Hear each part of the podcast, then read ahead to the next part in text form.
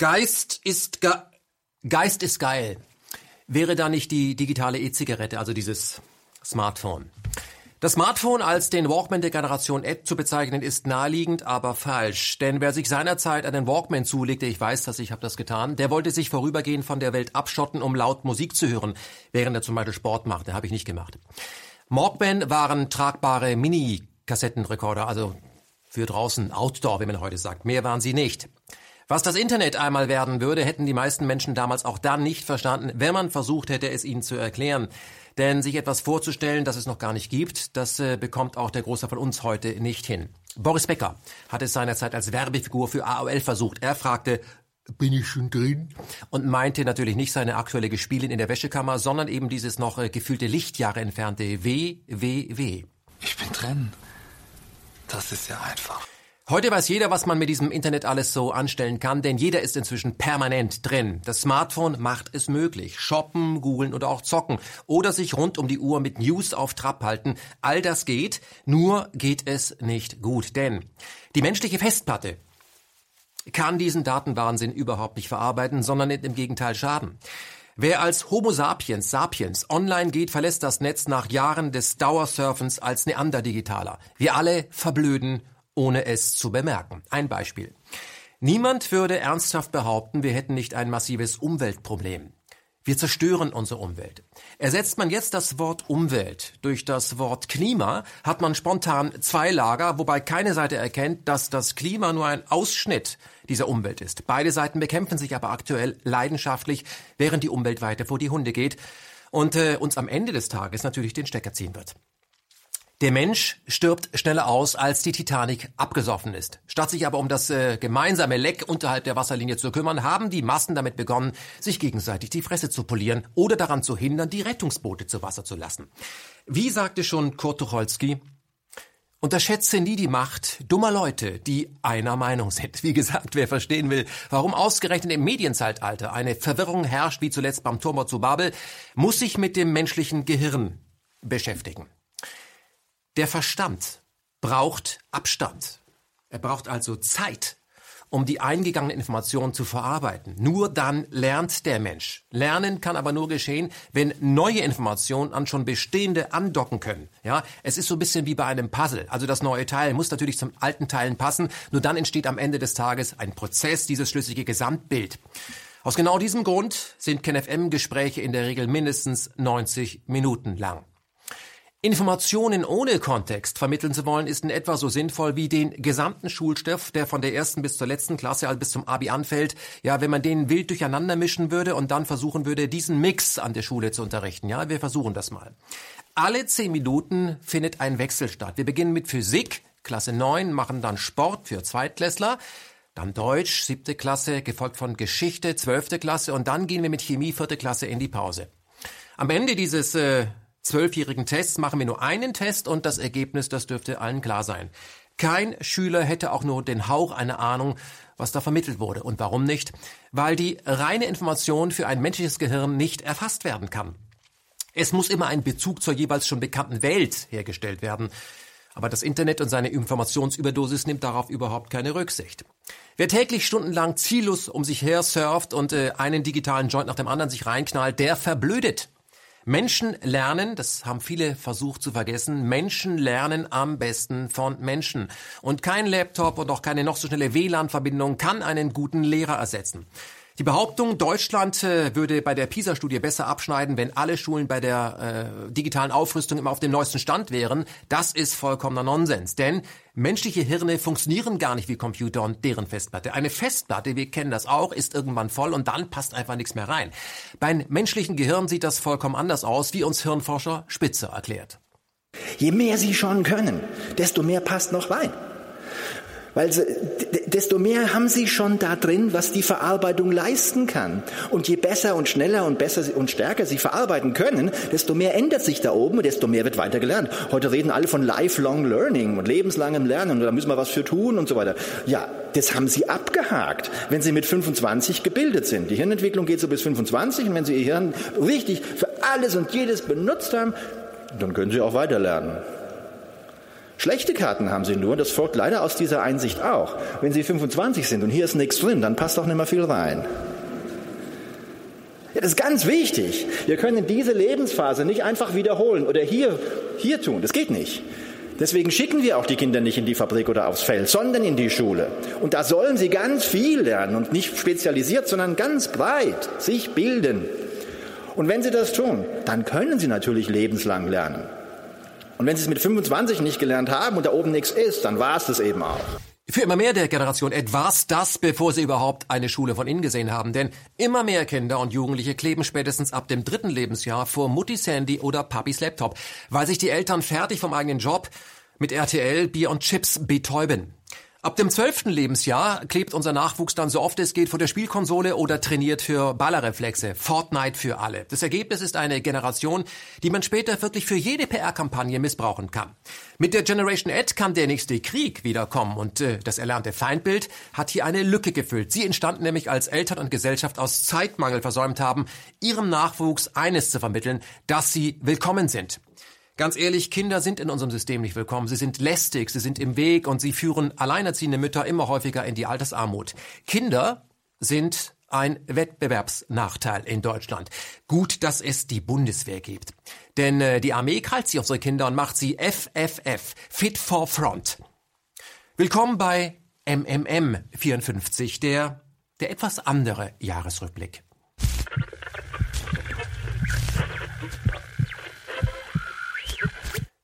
Du sollst keine anderen Götter neben mir haben. Das ist das Credo eines jeden Imperiums.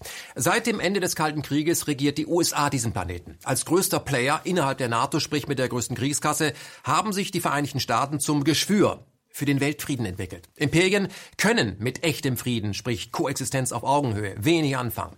Ein Imperium reagiert immer über den Hebel Angst und setzt, wann immer es den eigenen Machtinteressen dienlich ist, die Faust ein, um diese Interessen durchzusetzen. Und zwar um jeden Preis. Einem Imperium ist es da vollkommen egal, ob es von der Geschichte mit Erfindungen wie Menschenrechten oder dem UN-Gewaltverbot konfrontiert wird. Gesetze werden aus der Sicht eines Imperiums für die für die anderen, also diese Vasallen gemacht. Für das Imperium selbst gibt es deswegen nur eine einzige Leitlinie, an die es sich bereit ist zu halten. Und die heißt Imperium First.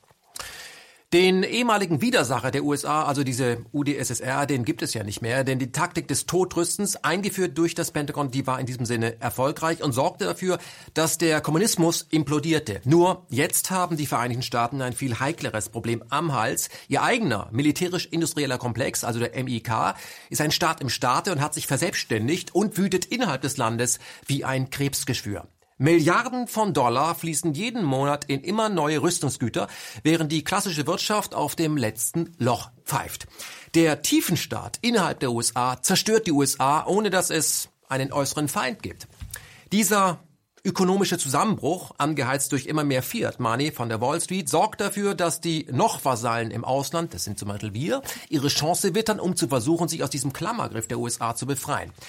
Die von Washington geforderten 2% Aufrüstung innerhalb der NATO sind deswegen für das Pentagon ein zweischneidiges Schwert. Die Vasallen gewinnen an Selbstbewusstsein und halten sich deswegen immer häufiger nicht an diese Befehle aus den USA. Deutschland zum Beispiel als wichtigster Partner in Europa hält weiter an Gasgeschäften mit Russland fest, indem es immer neue Erdgaspipelines gegen den ausdrücklichen Wunsch der USA vorantreibt, zum Beispiel Nord Stream 2. Aber auch das von den USA willkürlich verhängte Iran-Embargo versucht die BRD durch eigene Diplomatie zu unterlaufen. Der große Kuchen dieses dieses Herzland, ja, die Eurasische Platte, hat auch bei den deutschen Eliten inzwischen wieder einen Appetit geweckt. Ja, zuletzt hatte sich ja dieser Adolf Hitler mit seiner Idee vom Lebensraum im Osten an diesem Herzland verschluckt.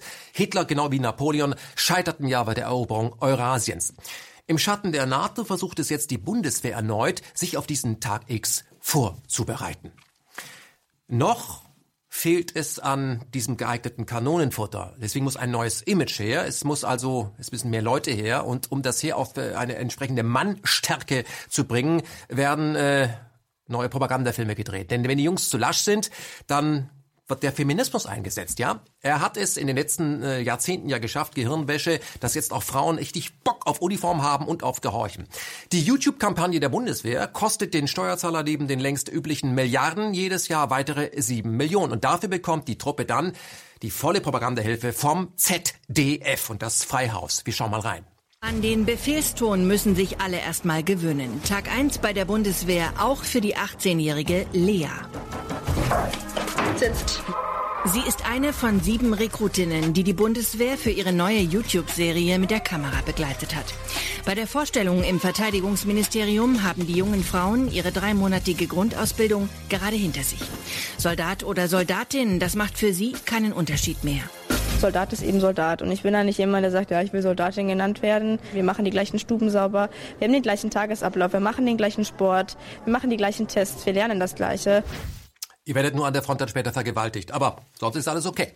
Die weiblichen Soldaten lernen sich dem absoluten Gehorsam an der aktuellen Führung zu unterwerfen und wenn der Befehl dazu erfolgt, dann auch erbarmungslos zu töten, wenn es darum geht, wieder deutsche Interessen im Ausland zu verteidigen. Äh, wie nennen Sie das immer? Nicht verteidigen, sagen äh, Herausforderung. Genau, das heißt jetzt immer Herausforderung. Also im ganzen Satz. Deutschland probt für den eigenständigen Angriffskrieg im Tarnhemd der NATO. Soft Power war gestern, wie die ehemalige Verteidigungsministerin von der Leyen neulich bekannte. Schließlich hat ja die NATO Geburtstag. Sie wurde 70 Jahre jung, dieses Angriffsbündnis. Die dunkle Seite der Macht, also Frau von der Leyen, trägt das Haar übrigens bei ihren PKs offen. Denn Soft Power alleine reicht heute nicht mehr aus, wenn wir Europäer uns in der Welt behaupten wollen. Europa muss auch die Sprache der Macht lernen, so hat es der designierte hohe Beauftragte formuliert. Das heißt zum einen eigene Muskeln aufbauen, wo wir uns lange auf andere stützen konnten, zum Beispiel in der Sicherheitspolitik.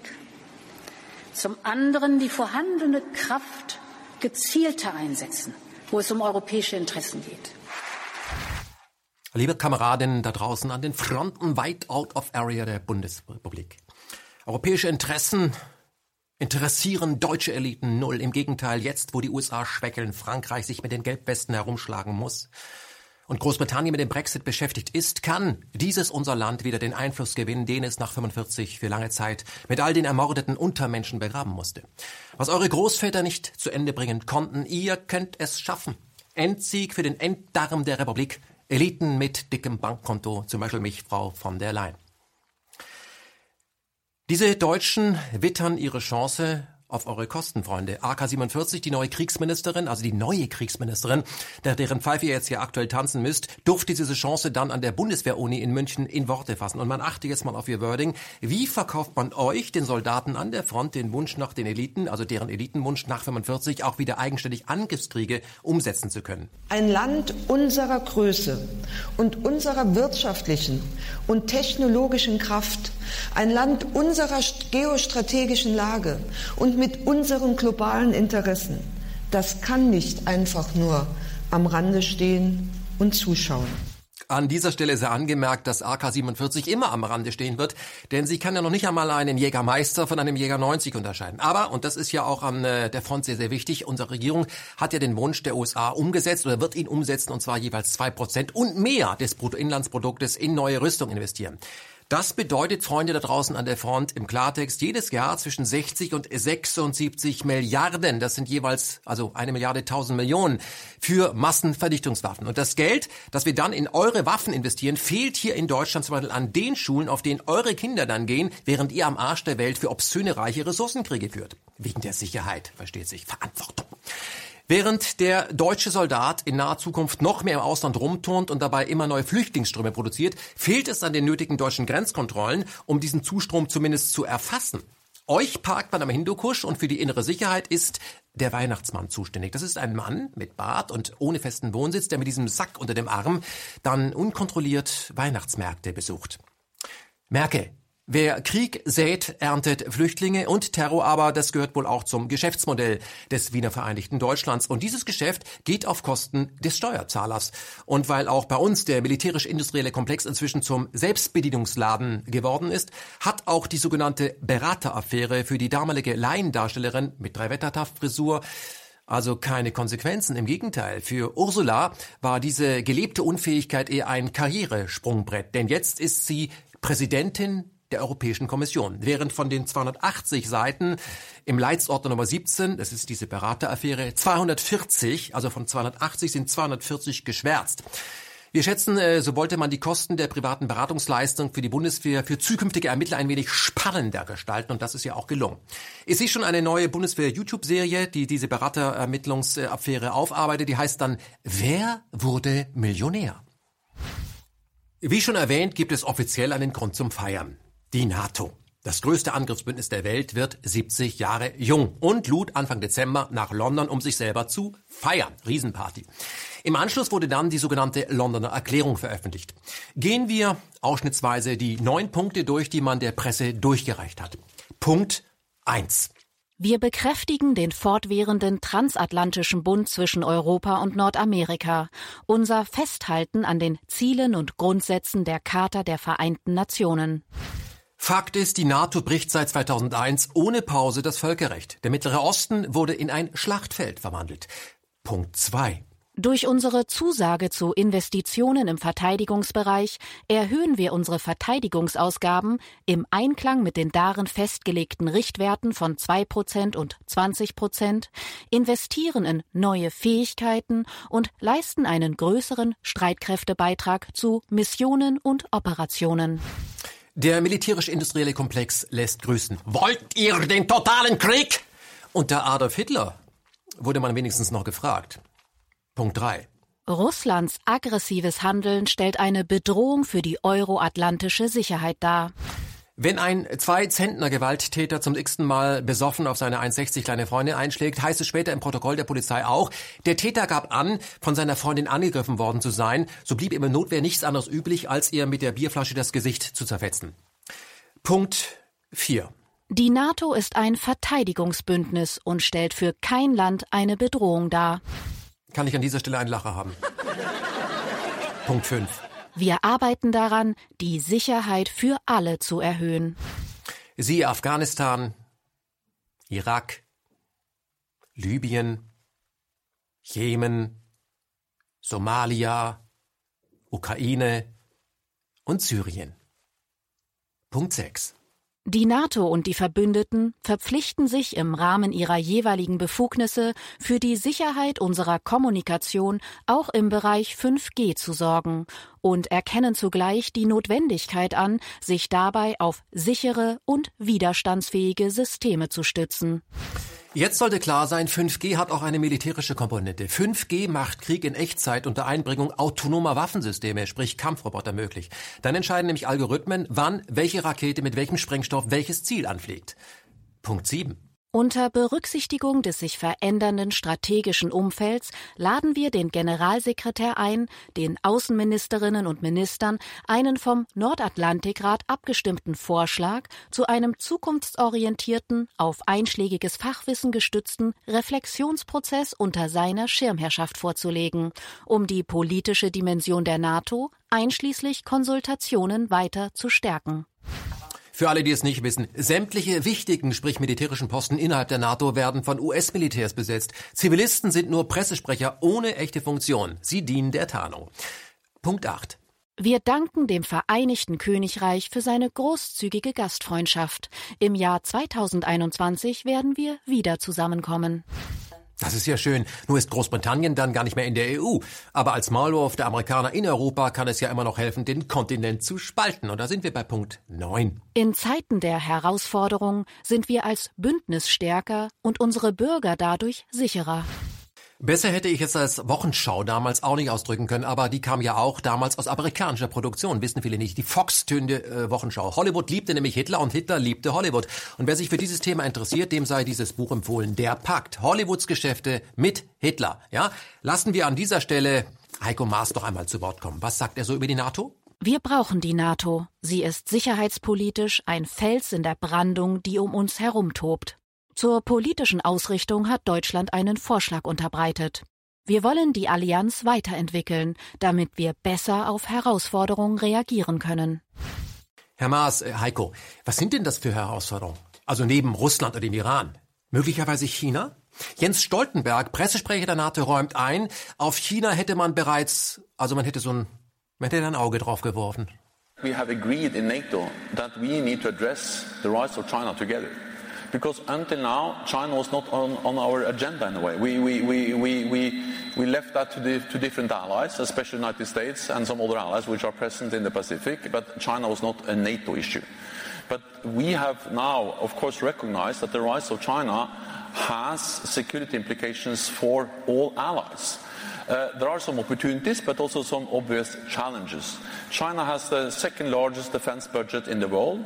They recently displayed a lot of new modern capabilities, including long-range missiles able to reach whole of Europe, uh, uh, the United States, hypersonic missiles, gliders, uh, um, and, and we also see that this is not about moving NATO into the South China Sea, but it's about taking into account that China is coming closer to us in the Arctic, in Africa, investing heavily in our infrastructure in uh, Europe, in cyberspace.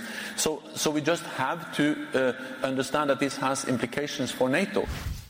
Wir ahnen es, dieser permanente Krieg ist das Geschäftsmodell, ja, dieser NATO. Also wir, wir stellen immer unsere Raketen irgendwo auf, damit die anderen nachziehen, damit wir sagen können, die haben Raketen, da brauchen wir aber auch neue. So läuft das die ganze Zeit auf unsere Kosten. Und für 2020 ist dann eine neue, eine neue Großübung für Europa geplant. Wir nennen sie Defender 20.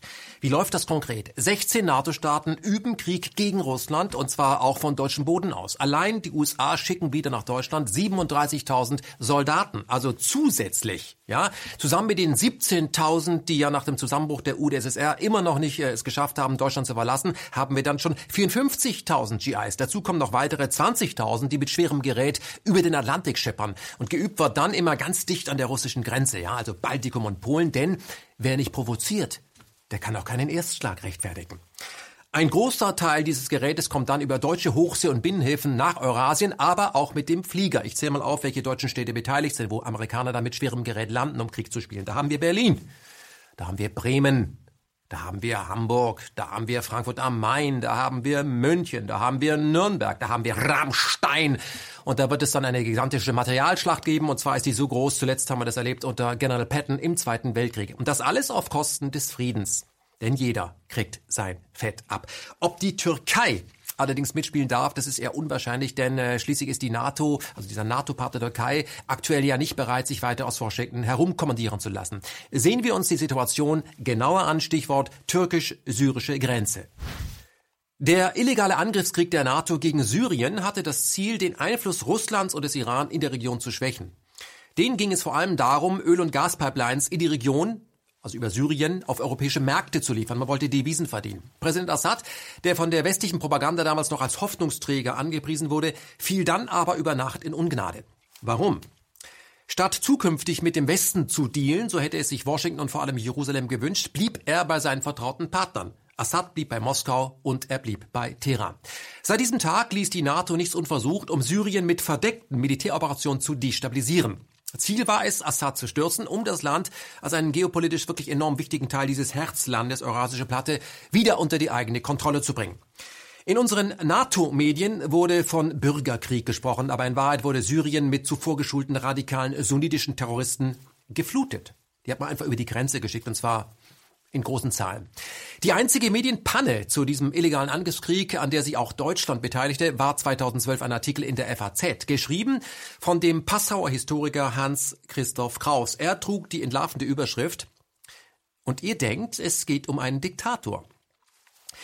Sämtliche Versuche, den Autor für KenFM zu interviewen, scheiterten, denn dem Mann wurde hinter den Kulissen ordentlich zugesetzt. Das ist der Snowden-Effekt. Wer dem Kriegstreiber NATO die Maske vom Gesicht reißt, wird unter Feuer genommen. Nachdem die NATO über seine gekauften Terroristen oder NGO-Agenten immer wieder versucht hat, Assad Giftgaseinsätze in die Schuhe zu schieben, wurde es äh, für Assad wahnsinnig eng. An dieser Stelle sei angemerkt, der Einsatz von Giftgas ist und bleibt ein Kriegsverbrechen. Es sei denn, der Westen und seine Partner setzen es gegen die behaupteten Feinde ein. So kam es zum Beispiel, dass während des Krieges zwischen Irak und Iran, der von den USA unterstützt wurde, immer wieder Giftgas eingesetzt wurde, und zwar von Saddam Hussein gegen die eigenen Kurden und gegen Soldaten des Iran. Tausende Menschen kamen damals um Leben, aber das Giftgas wurde auch noch aus Komponenten äh, zusammengesetzt, die aus Deutschland kamen. Doch obwohl diese Kriegsverbrechen öffentlich bekannt wurden, konnte sich der UN-Sicherheitsrat nie dazu durchringen, gegen die US-Marionette Saddam vorzugehen. Wir hören rein in ein Interview mit Herrn Erbel. Als 1980 Saddam Hussein Iran angegriffen hat. 79 Revolution im Iran, Khomeinis an Ja, ein Jahr später dachte Saddam Hussein, das Land ist in einem schlechten Zustand, die Armee war schadtreu und äh, das ist jetzt der richtige Zeitpunkt, um Iran anzugreifen und die Ölgebiete im Südwesten des Landes dem Irak einzugliedern. Dort wird zusätzlich auch noch Arabisch gesprochen, also das ist ein, ein Selbstgänger. Ja. Äh, dieser Krieg hat eine Million Tote zur Folge gehabt. Er hat acht Jahre gedauert. Aber in diesen ganzen acht Jahren ist der Weltsicherheitsrat nicht einmal wegen dieses Krieges zusammengetreten. Es wurde keine Waffenstillstandsforderung gestellt. Obwohl der Irak mit deutscher Hilfe Giftgas eingesetzt Richtig, hat. ja. Und in, ho in großem Maße Giftgas gegen iranische Soldaten eingesetzt hat, hat zu keinerlei Reaktion der internationalen Gemeinschaft geführt. Nichts davon. Was in Syrien dann spontan anders war. Wann immer dort ein chemischer Kampfstoff zum Einsatz kam, hieß es sofort, Assad stünde dahinter, wer auch sonst. Das bestätigen dann auch sofort die Weißhelme. Offiziell eine NGO, die vorgibt, vor allem Kinder aus Kriegsgebieten zu retten. Aber in Wahrheit sind diese White Helmets eine millionenschwere äh, Truppe, ja, also mit Hunderten von Millionen auch aus äh, NATO-Staaten finanziert. Deren Aufgabe es ist also, Propagandafilmchen herzustellen für unsere Medien, die wir dann hier verbreiten können. Ähnliches trifft übrigens auch für die Ein-Mann-NGO mit Sitz in London zu, die sich großspurig syrische Beobachtungsstelle für Menschenrechte nennt. Wird übrigens in unseren Medien ständig zitiert, ist ein Mann, der in London eine Wohnung hat. Ja? Trotz all dieser Tricks kam der Krieg gegen Assad nicht voran, denn äh, dann bat Syriens Präsident, also Assad, Russlands Präsident äh, Putin um militärische Hilfe. Das ist eine legitime Anforderung. Und das Blatt wendete sich. Wenn die NATO etwas überhaupt nicht kann, dann ist es sich einzugestehen, die Situation am Boden und in der Luft vor allem völlig falsch eingeschätzt zu haben. Und deswegen musste jetzt ein Schuldiger her. Und siehe da, wie originell, Putin war jetzt an allem schuld. Putin hielt sich zwar ans Völkerrecht, indem er erst auf Bitten Syriens Beistand leiste, aber dann wird ihm von der Partei vorgeworfen, äh, die seit Jahren einen illegalen Angriffskrieg führt, also die NATO. Er, Putin, hätte Syrien angegriffen, um es unter seine Kontrolle zu bringen. Bevor Donald Trump ins Weiße Haus einzog, hatte er seinen Wählern versprochen, sämtliche US-Soldaten der Region nach Hause zu bringen. Er nannte immer wieder die US-Kriege im äh, Nahen Osten, ich zitiere, die schrecklichste Entscheidung aller Zeiten, konnte sich dann aber gegen äh, den militärisch-industriellen Komplex, den Tiefenstaat in Amerika nicht durchsetzen. Was Trump auch unternahm, der MIK versuchte alles, um ihn vorzeitig aus dem Amt zu putschen, ist jetzt wieder nicht gelungen, oder wenigstens davon abzuhalten, die US-Truppen in Syrien abzuziehen. Es sollte sie maximal verlegen, zum Beispiel aktuell jetzt in den Irak.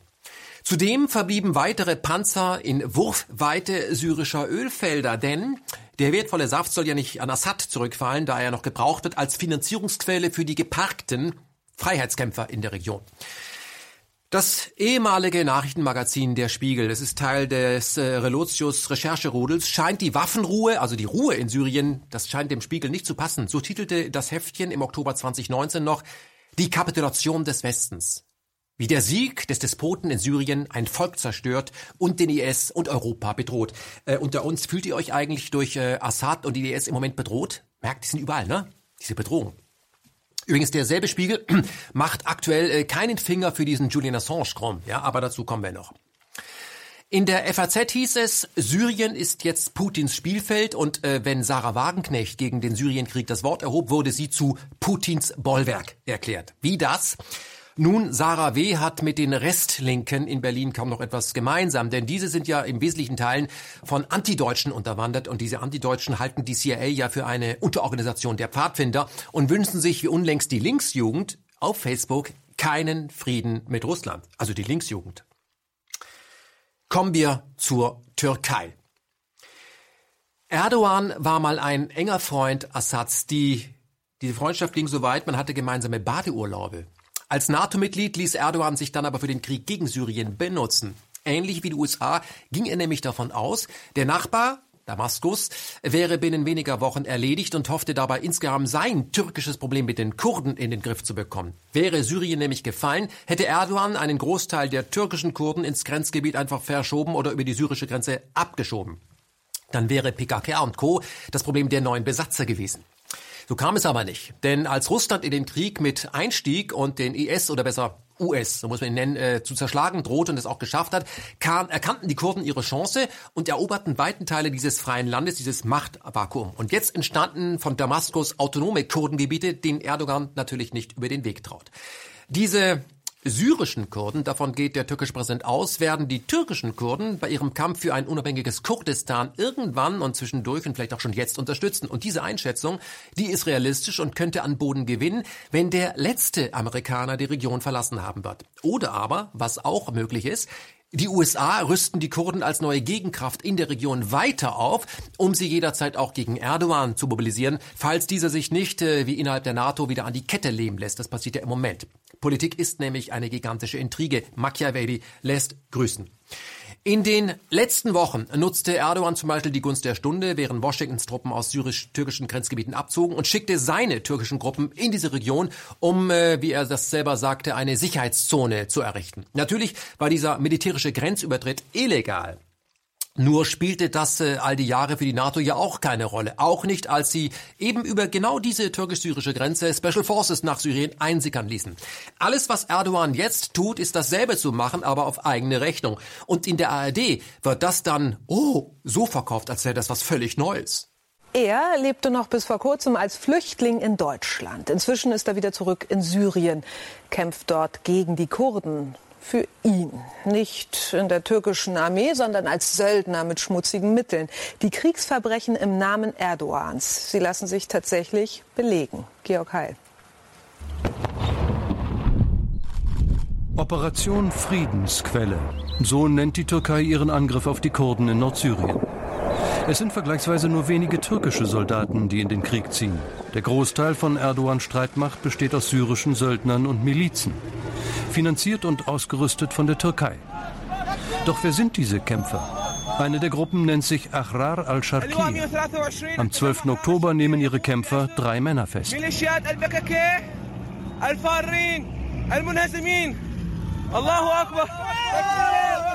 Auf ihrem Twitter-Kanal schlachtet die Gruppe die Festnahme propagandistisch aus. Der Mann, der hier die Gefangenen vorführt, nennt sich Abu Hatim. Bevor er für die Türken kämpfte, war er Kommandant bei der Terrororganisation Ahrar al-Sham. Wenig später entsteht dieses Video. Es zeigt den Mord an einem der Gefangenen. Wie im Rausch schießen die Kämpfer immer wieder auf ihn ein.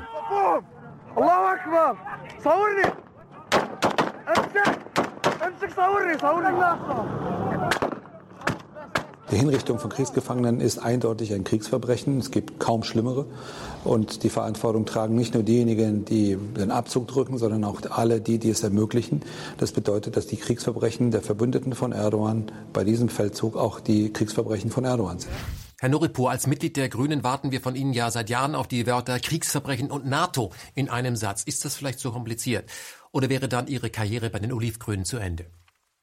Während Donald Trump angekündigt hat, die Türkei wirtschaftlich zu zerstören, würde Erdogan seine Privatoffensive nicht beenden, droht dieser im Gegenzug den wichtigsten NATO-Flughafen auf türkischem Boden, nämlich Irçelik, für die USA zu schließen. Wir sehen also 70 Jahre NATO und alle haben sich lieb. Fehlt noch wer? Na, aber klar. Der Herr Maas. Herr Maas muss ja als Außenminister immer irgendwas sagen. Am besten was mit Völkerball, äh, Völkerrecht. Jedenfalls findet Maas, dass das, was Erdogan da jetzt in Syrien treibt, also exakt das, was die NATO seit Jahren verzapft, ein illegaler Angriffskrieg gegen Syrien, also dass das, was, was Erdogan da jetzt macht, dass das nicht im Einklang mit dem Völker, Völkerrecht sei. Richtig, Heiko. Aber wie du dir vielleicht mal von deinen Mitarbeitern erklären lassen könntest, macht der türkische Präsident nur das, was bisher der amerikanische Präsident gemacht hat. Und da kam von dir ja noch kein Wort. Und äh, was im Jemen abgeht, da hören wir von dir ja auch nichts. Da ist ja so ähnlich. Ne? Also ein Partner des Westens, Saudi-Arabien, führt einen illegalen Angriffskrieg gegen den Jemen. Wie passt das denn bitte schön zum Völkerrecht, Heiko? Herr Maas hat gestern ja sehr explizit davon gesprochen, dass er die türkische Invasion als völkerrechtswidrig betrachtet. Da würde mich interessieren, teilt denn die Kanzlerin diese Einschätzung? Spricht auch die Kanzlerin von Völkerrechts, von einer völkerrechtswidrigen Militäroperation? Zur Frage des Völkerrechts hat ja Herr Burger gerade für die Bundesregierung gesprochen. Dem habe ich jetzt nichts hinzuzufügen. Eine Nachfrage. Ähm, die Situation in der Türkei kann man ja auch auf Jemen übertragen. Auch dort sind Invasionstruppen nicht von türkischer, sondern diesmal saudischer und emiratischer Seite präsent, mit bisher sogar weit dramatischeren Auswirkungen auf die humanitäre Situation. Da würde mich interessieren, wieso spricht bisher weder die Kanzlerin noch Heiko Maas von einer völkerrechtswidrigen saudischen Invasion im Jemen? Also ich würde Ihnen nicht zustimmen, dass man von einer Situation so mir nichts, dir nichts auf eine andere übertragen kann. Ähm, die historischen Hintergründe sind, sind, sind andere, die politischen und rechtlichen Hintergründe sind andere und auch die Beschlusslage im UN-Sicherheitsrat ist im Jemen eine völlig andere. Im äh, ganzen Satz. Ähm, ein, ein Krieg ist nur dann ein Krieg, wenn, wenn wir sagen, dass es ein Krieg ist oder wenn äh, Putin oder China oder der Iran sich Ähnliches herausnehmen würde, dann wäre es sogar ein NATO-Bündnisfall, auch wenn gar kein NATO-Partner betroffen wäre. Wir sind da sehr großzügig. Wenn wir dagegen seit Jahren einen souveränen Staat nach dem anderen in Schutt und Asche legen, dann ist das eine humanitäre Aktion und Millionen von angeblichen Toten sind überhaupt nicht tot, sondern äh, im Auftrag von Schurkenstaaten als Komparsen gebucht, um sich vor Ort tot zu stellen, denn wir, wir sind die Guten. Hand aufs Herz. Wer von euch hätte die eben grob zusammengefasste wahre Geschichte hinter dem Syrienkrieg so spontan erzählen können, zum Beispiel wenn ein Kamerateam des ZDFs euch in einer Fußgängerzone angesprochen hätte? Ganz ehrlich, wohl nur die wenigsten. Und das ist kein Zufall, Freunde, das ist volle Absicht. Die zu Anfang der Sendung erwähnte Arbeitsweise des menschlichen Gehirns wird von den Massenmedien vorsätzlich gegen die eigenen Konsumenten verwendet, indem sie permanente Ereignisse vollkommen aus dem Zusammenhang gerissen publiziert. Der beim User entstehende Wunsch, verstehen zu wollen, wird dann mit Propaganda bedient und die wirkt im Kopf durch die reine Wiederholung. Wiederholung, Wiederholung. Das Gehirn akzeptiert ab Punkt X jede Form der Information als wahr, sprich Wahrheit, indem es der Wahrscheinlichkeit folgt. Wie hoch ist die Wahrscheinlichkeit, dass die eben beim ZDF gesehene Nachricht über den schlechter Assad oder den Machthaber Putin, schon das Wording, morgen in einem anderen NATO-Medium exakt so wiederholt wird? Die Antwort ist sehr hoch. Ab diesem Punkt akzeptiert unser Kopf das Gesehene als wahr und legt es entsprechend in neuronalen Netzen an. Muster entstehen im Kopf und die sagen dann, wenn das normal reinkommt, das muss stimmen. Jetzt ist der Mensch in der Lage, das durch permanente Wiederholung Erlernte autonom wiederzugeben und er glaubt auch noch, es ist seine Meinung. Diese Methode Drill, die kennen wir bei unserem Umgang mit Tieren und dort nennen wir sie liebevoll Dressur. Der Mensch dressiert sich durch den permanenten Konsum von Propaganda selber, allerdings ohne das mitzubekommen. Und genau darauf zielt die Propaganda ab. Propaganda muss nämlich nicht geglaubt werden. Sie verwandelt sich im Kopf des Menschen automatisch zu dessen Wahrheit, eine Wahrheit, die aber nicht durch persönliche Erfahrung erlernt wurde, sondern eins zu eins von außen übernommen wurde. Man kann sich unser Mediensystem wie eine Produktionsmaschinerie für Kinotrailer vorstellen. Sie sind ja immer sehr kurz und sehr knackig und jeder, der einen solchen Trailer sieht, ich gucke mir die auch mal an, der glaubt dir dann zu wissen, um was es in diesem Kinofilm geht, der da beworben wird. Aber mal angenommen, man besucht später diesen Film und muss erkennen, dass der Trailer, den man vorher gesehen hat, tatsächlich mit diesem Film überhaupt nichts zu tun hat, dann würde sich das sehr schnell rumsprechen. Also der Trailer wirbt zum Beispiel für den aktuellen James Bond Film und gezeigt wird dann ein Zeichentrick-Manga für Kinder unter sechs Jahren. Niemand würde sich diese Trailer noch angucken. Aber wie sieht das, also das Überprüfen, wie sieht das im richtigen Leben aus? Wer von uns ist in der Lage, die Realität dahingehend zu überprüfen, ob sie mit den zuvor gezeigten Propaganda-Trailern identisch ist? Wer kann das überprüfen? Ganz ehrlich, es kann ja niemand überprüfen. Ja, also kaum jemand. Niemand fährt nach Syrien oder auf die Krim und nach Afghanistan oder überprüft, ob die NATO-Propaganda unserer Massenmedien auch äh, der Wahrheit entspricht. Und genau diese fehlende Möglichkeit der privaten Überprüfung ist das Geschäftsmodell der Massenmedien. Sie können nämlich lügen, dass sich die Balken biegen, ohne Gefahr zu laufen, ertappt zu werden. Ein privater Perspektivwechsel wird erst für uns, die meisten von uns, möglich, indem sie alternative Medien einschalten. Hier kommen dann Menschen zu Wort, die bei uns eine Art Aha-Effekt auflösen. Dann bemerken wir, wie man uns über Jahre eingeseift hat, und das, obwohl wir Abitur haben. Doch auch dieses böse Erwachen hat noch keinen großen Effekt, denn wir erkennen sehr schnell, dass wir innerhalb unserer bisherigen sozialen Blase mit dieser neuen Wahrheit nicht landen können, sondern im Gegenteil unser neuer Perspektiv skeptischer Blick und eine neue Wahrheit, die stößt dort sehr schnell äh, auf den auch zum Ausschluss aus dieser Gruppe. Man würde uns oder man wird uns als Verschwörungstheoretiker bezeichnen. Man tuschelt, wenn wir den Raum betreten und mittelfristig führt das dazu, dass man uns sozial isoliert. Du brauchst nicht mehr kommen. Das ist komisch geworden. Kaum ein Mensch hält das lange aus und so reihen sich die meisten Menschen lieber wieder brav in diese Schlange der Propagandaopfer ein, wenn sie im Gegenzug wieder Teil der Gruppe sein dürfen. Propaganda, und das ist die Botschaft dieser Sendung, Propaganda wirkt eben auch dann, wenn wir sie als Propaganda erkannt haben, indem sie dafür sorgt, dass der soziale Druck der Gruppe uns wieder auf Linie zwingt. Das alles wurde von den Eliten äh, lange erforscht, Sozialforschung nennt sich das und ich kann nur sagen, weil es zur Anwendung gebracht wird, ich rate dazu, sich mit den Büchern Mausfels zu beschäftigen, der das ganz genau untersucht, aber auch Noam Chomsky, ja, Konsens machen nennt sich das. Mit dem Erstarken der Alternativmedien und dem Internet wird es natürlich dann immer schwerer, diesen Konsens zu machen und diese Taktik zum Erfolg zu führen, denn das Lager der Aufgewachten wird immer größer und es ist auch immer stabiler.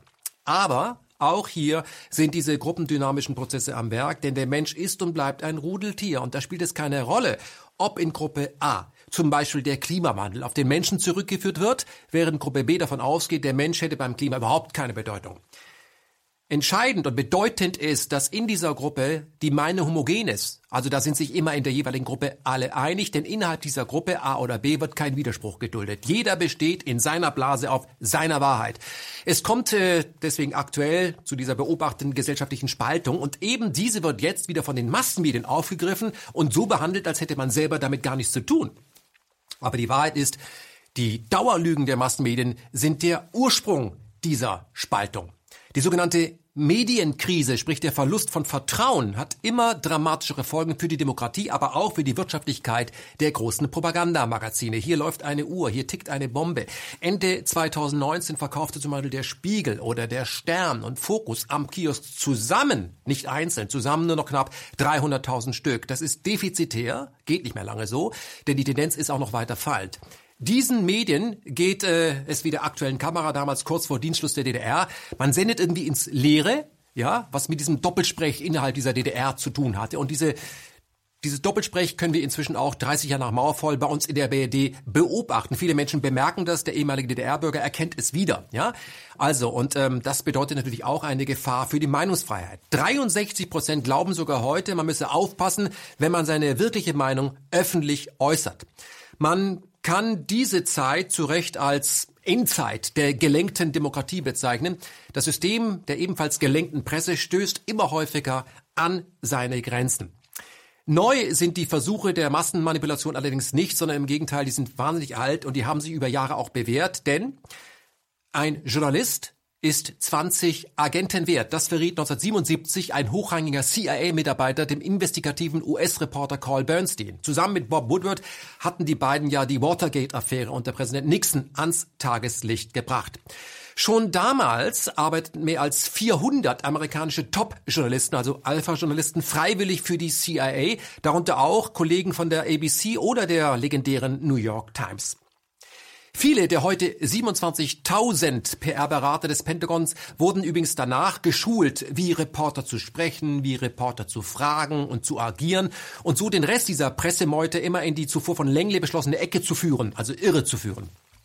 Unsere Presse ist deswegen nichts anderes als eine Show und hat nichts mit echter Recherche zu tun, sondern eher mit einer Pokerrunde, bei der der also die Bedingung, um teilnehmen zu können, gezinkte Karten sind. Nur wer mit gezinkten Karten kommt, wer dieselbe Meinung hat, der darf überhaupt mitspielen, ja? Und da haben wir jetzt ein Paradebeispiel für euch, nämlich der Presseclub bei Phoenix, ja? Hier werden wir sehen, wie über gezielte Gästeauswahl manipuliert wird. In der Sendung geht es um den Iran. Das Land wird von allen Gästen automatisch als Schurkenstaat bezeichnet, vor allem vom Moderator gibt das Wording vor, während zum Beispiel Saudi-Arabien mit dieser IS-DNA nicht ein einziges Mal in der Sendung erwähnt wird. Ich habe mir die mehrfach angeguckt, ich habe da gibt's nicht spielt keine Rolle. Ja? Und dass das so ist, das ist natürlich äh, Vorsatz, denn schauen wir uns die Gäste an. Katja Glogger vom Stern ist Mitglied der Atlantikbrücke. Anna Sauerbrei arbeitet für das Arto und Israel Fanblatt der Tagesspiegel aus Berlin und Clemens Vergin leitet bei der Springer Gazette Welt das Auslandsbüro in Washington. Und wie immer üblich bei solchen abgekarteten Presserunden muss noch ein Feigenblatt an den Tisch, jemand, der schon dadurch zwangsumarmt wird, dass man ihn überhaupt als kleines Licht eingeladen hat. In diesem Fall Markus Ziener. Diese mögliche Aussicht auf den Stand der Alpha-Journalisten aufrücken zu können, aufgenommen zu werden, lässt die meisten Newcomer vor dem Rest der Gäste hündeln, wie man in Australien sagt. Nicht Australien, Austria sagt, habe ich schon verwechselt, Propaganda. Wir nennen das aber Gruppendynamik. Hallo, hier bin ich, ich, ich bin der Neue, darf ich bitte bleiben in der Sendung? Ich habe auch dieselbe Meinung. In der Sendung hatte es, äh, ging es um den UN-Atomdeal, ja, der durch die USA gebrochen wurde und da lautete der Titel Eskalation am Golf, gefährdet Trump den Weltfrieden. Eine Für Phoenix, muss man sagen, rein rhetorische Frage, natürlich nicht. Ein US-Präsident kann ja gar nicht den Weltfrieden gefährden. Er garantiert ihn. Und so ging es auch 90 Prozent in der Sendung um den Aggressor Iran, der es gewagt hatte, sich an einen internationalen UN-Vertrag zu halten. Also das geht ja nicht. Gibt es einen Schurken in diesem Verhältnis USA-Iran? Also äh, der normale deutsche Fernsehzuschauer ist mit den Details der Iran-Politik natürlich nicht vertraut, weil äh, der Nahe Osten mit all seinen Gefechtslagen höchst unübersichtlich ist. Insofern tut es ja immer gut, wenn man weiß, wer gut und wer böse ist. Und das Ganze wäre vielleicht leichter zu verstehen, wenn wir wüssten, wer der Schurke ist. Ja, und der Iran. also ich glaube, wir neigen in Deutschland immer dazu, Trump zum Schurken zu machen. Das zeigen auch andere Umfragen immer wieder, dass die Deutschen sagen, Trump ist der Schlimmste. Mhm. Und wenn man fragt, äh, also es gibt so Umfragen, da wird, Umfragen, da wird er als schlimmer bezeichnet als Putin. Putin. Aber natürlich, das ist das eigentliche Problem der Iran, ähm, der in der Region wahnsinnig viel Schaden anrichtet, der Terror unterstützt. Da haben die Amerikaner ja auch recht. Ähm, die Frage ist, wie geht man damit um und ist die Vorgehensweise von Donald Trump geschickt? Da würde ich sagen, nein. Aber der Schurke ist er in dem Sinn nicht. Er verhält sich nur aus meiner Sicht außenpolitisch äußerst ungeschickt in dieser Krise. Also ich glaube, wir können uns und dürfen uns keine Illusionen machen über die Natur des iranischen Regimes. Also was Frau Sauerbrei sagte, eine Destabilisierung ähm, der Region, ähm, sie haben Terrorkommandos, mit denen sie, so sie möchten, Anschläge begehen können. Sie destabilisieren den Libanon. Sie sind im, in Syrien ein wesentlicher Akteur, um ähm, Assad in seiner Kriegsführung zu unterstützen, ihm sogar den Sieg zu ermöglichen. Das ist das eine. Das andere ist, ähm, dass nun äh, äh, viele Mächte über ich glaube, zwölf Jahre waren es, das äh, Abkommen verhandelt haben, das vor drei Jahren in Kraft getreten ist, vor drei Jahren ähm, also verabschiedet wurde. Ähm, das Iran-Abkommen, ein nicht perfektes Abkommen, aber doch eins, was es ermöglicht hätte, ähm, so viel Zeit zu gewinnen, bis der Iran möglicherweise sein, sein Atomprogramm wieder aufnimmt oder fortführt. Kommen wir gleich zu Herr Ziener und Herr Vergin haben auch Luft geholt, als ich die Schurkenfrage ja. gestellt habe. Also die, die der Schurke, ich glaube, ist relativ klar zu benennen, das ist Iran. Äh, sicherlich, wenn man äh, sich ansieht, was der Iran außenpolitisch tut und wo er interveniert, wo er seine Proxys, seine Stellvertreter äh, installiert hat. Zu Trump muss man vielleicht sagen, und Iran, der sieht das alles unter dem Prisma, ähm, was bedeutet das für Amerika, wie seine gesamte Politik. Und äh, wenn es sowas gibt wie eine Trump-Doktrin, dann würde die bedeuten, Sicherheit der USA steht an erster Stelle. Und ähm, aus der Sicht ist das Iran-Abkommen für Trump schlecht gewesen, weil er sagt, wir haben diesem Land Zeit gegeben, Geld zu verdienen, dieses Geld zu nutzen, um Terrorismus zu verbreiten. Und von daher war es ein schlechter Deal. Und er kann möglicherweise auch die USA treffen. Das hat auch Mike Pompeo mehrfach gesagt. Also das ist deren Denken. Aus dieser Denkhaltung äh, entspringt dann das, was wir gerade erleben. Also im Grunde genommen äh, haben wir es hier mit Problemen zu tun, die sozusagen äh, in der Zeit von Obama äh, äh zurückreichen. Wir haben einmal ein Abkommen, das äh, zwar in Europa sehr begrüßt wurde, das in Teilen auch, äh, auch äh, gut war, das aber zentrale Fragen eben nicht behandelte. Einmal lief, würde das Abkommen auslaufen in 10 bis 15 Jahren, je nachdem, welche Maßnahmen es betrifft. Das bedeutet, man hat das Problem eigentlich nur in der Zeitschiene nach hinten verschoben.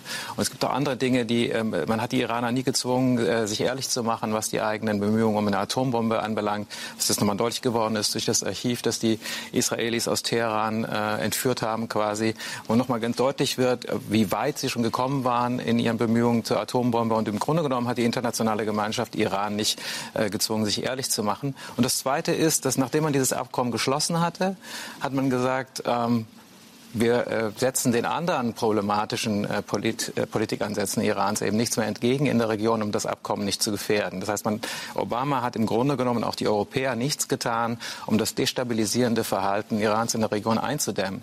Und diese Probleme, die wir jetzt mit dem Iran haben, die hätten wir sowieso Verhalten bekommen. Irans in der Region. Sagen ja. Sie mal, was das konkret heißt. Also die Unterstützung von einem der blutigsten Diktatoren der Gegenwart in Syrien, den, im syrischen Bürgerkrieg. Bashar al-Assad hätte das nie gewonnen, wenn der Iran äh, zusammen mit dem äh, Stellvertreter von Iran, Hezbollah, äh, sie nicht unterstützt hätte und zusammen mit Russland. Wir haben Unterstützung der Houthis im jemenitischen Bürgerkrieg. Das heißt, die Iraner öffnen da im Grunde genommen eine weitere Front gegen Saudi-Arabien. Sind die Iraner der Kriegstreiber der Nation? Kann man das so zuspitzen? Der, Kriegstreiber, der Kriegstreiber des Nahen Ostens mit Sicherheit, ja. ja. Ist das so? Und wann hat dieser Kriegstreiber Iran zuletzt ein Land angegriffen? Vor genau 200 Jahren. Wie sieht das mit diesem einzigen Apartheidsstaat auf diesem Planeten, dem rassistisch-zionistischen Israel aus? Wir kennen die Antwort. Manche, zum Beispiel Bernie Sanders, sind sogar bereit, diese auszusprechen. In der ARD wäre das unmöglich. Is the Palestinian people have a right to live in peace and security as well.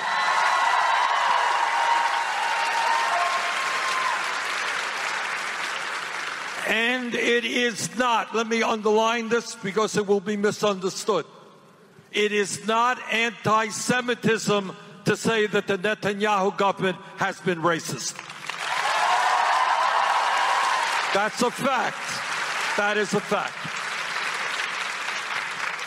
So, what I believe, Tommy, at a time when we spend, I think it's $3.8 billion on military aid to Israel, we have a right to say to the Israeli government that the United States of America and our taxpayers and our people believe in human rights, we believe in democracy, we will not accept authoritarianism or racism, and we demand that the Israeli government sit down with the Palestinian people and negotiate an agreement that works for all parties.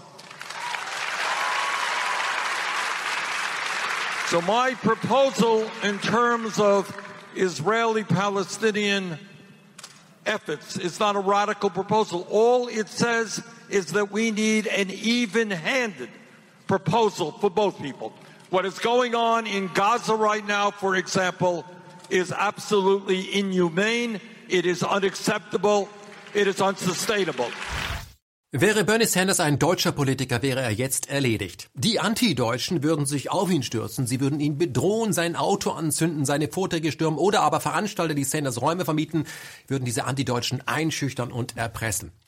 Die Anti-Deutschen sind äh, ganz nebenbei selber eine Gruppe, die das Existenzrecht Israels gefährdet.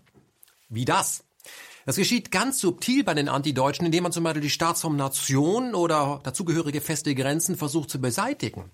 Der harmlos daherkommende antideutsche Slogan No Nation, No Border wäre das Ende des Staates Israel. Denn ohne israelischen Nationalstaat, ohne feste Grenzbefestigungsanlagen würde das 48 gegründete Land sofort überrannt werden. Eine politische Strömung wie die Antideutschen hat aus dem Holocaust nichts gelernt und will die Juden in Middle East schutzlos ihren Nachbarn überlassen und sollte daher vom Verfassungsschutz beobachtet werden. Im ganzen Satz, wer ein No Border No Nation Banner an seine Hauswand hängt, ist alles andere als koscher. Darf man sowas sagen?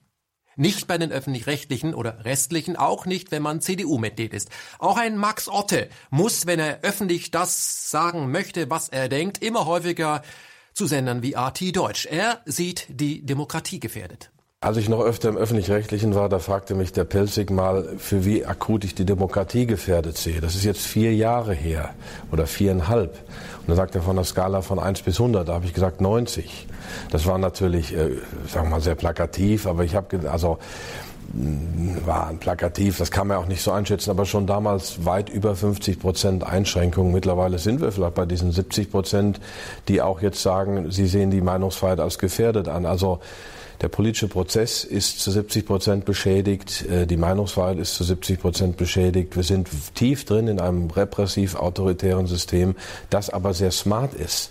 Harald Welzer, der ein Linker ist, ähm, spricht von der smarten Diktatur. Wir haben eine smarte Meinungslenkung. Die Menschen merken es gar nicht. Sie werden anders als äh, in der DDR wo man wusste, das sind die Systemtreuen, mehr oder weniger Stasi, Partei, wie auch immer. Also wir und die und wir anderen richten uns ein, werden die Menschen heute so weit umgepolt, dass sie selber zu Wächtern des Systems werden. Und das ist schon ziemlich beängstigend.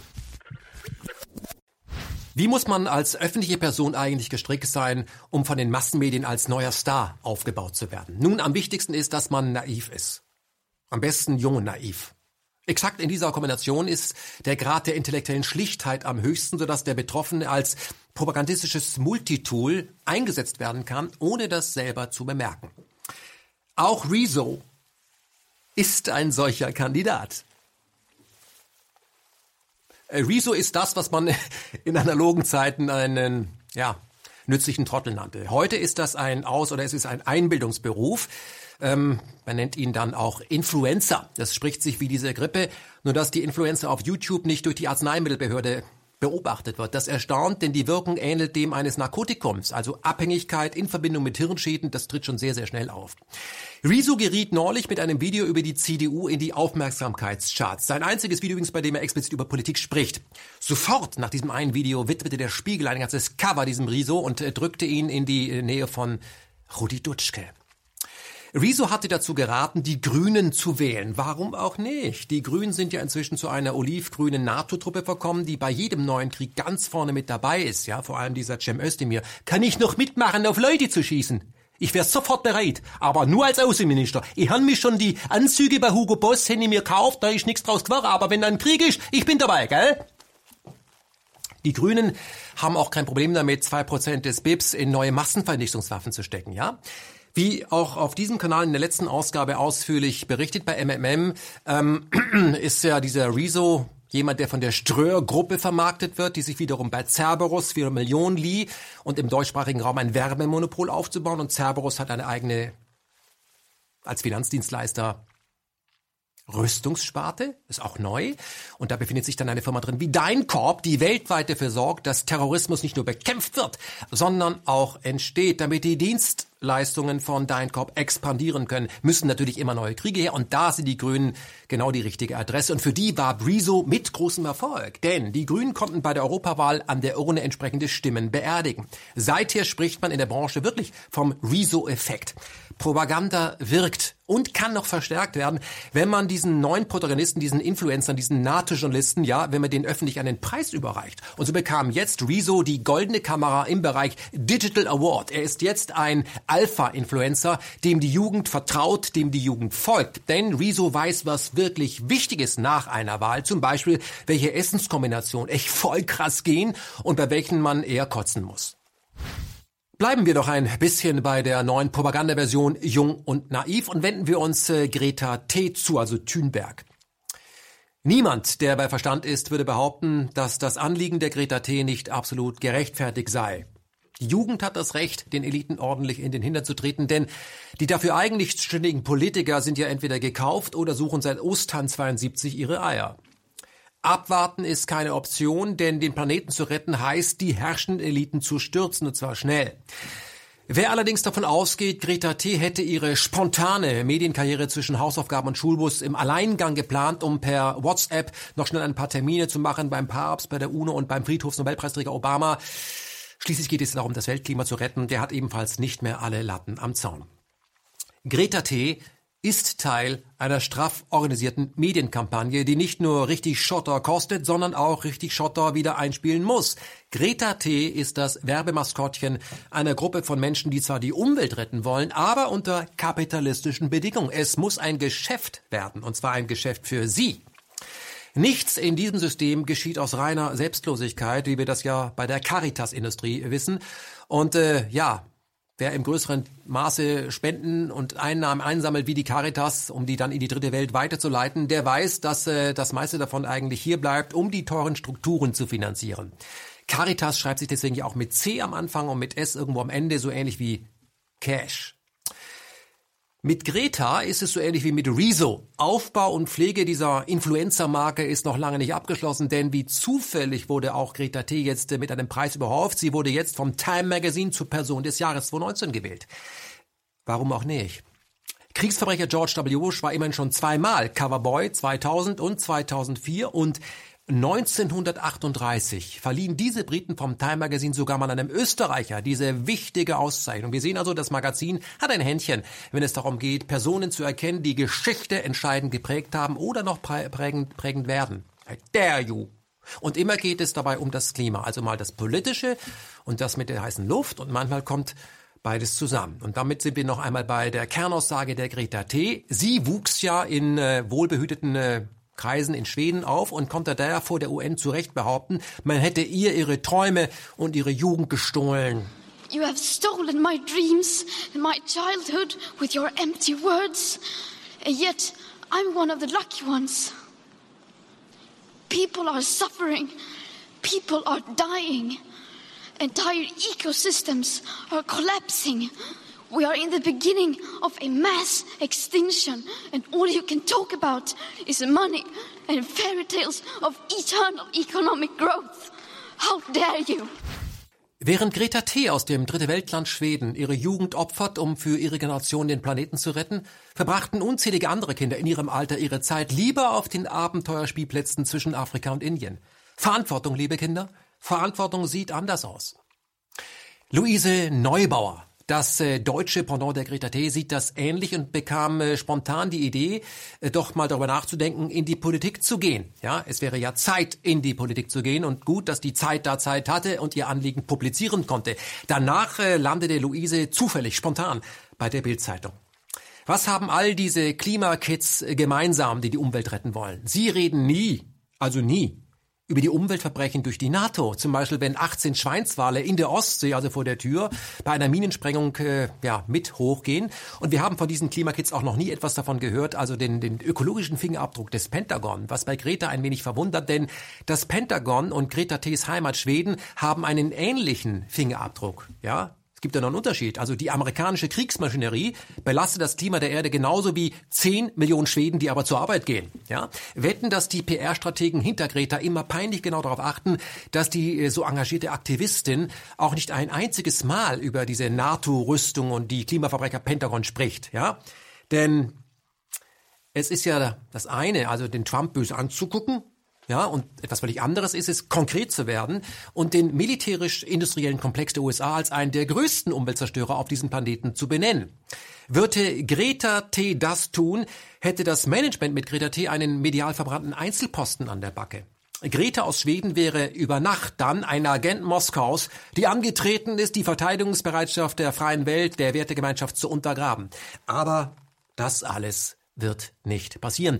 Denn die Form des Greta, Luise und Rezo-Journalismus ist gesteuerte Propaganda. Und die wirkt, weil die meisten von uns den Zusammenhang nicht sehen können. Er wird ja unsichtbar gemacht durch Zerstückelung. Sie bekommen immer nur kleine, ausgesuchte Ausschnitte zu sehen, damit sich in ihrem Hirn niemals ein ganzes Bild zusammenfügen lässt. Das ganze Bild bekommt man dann bei Amazon.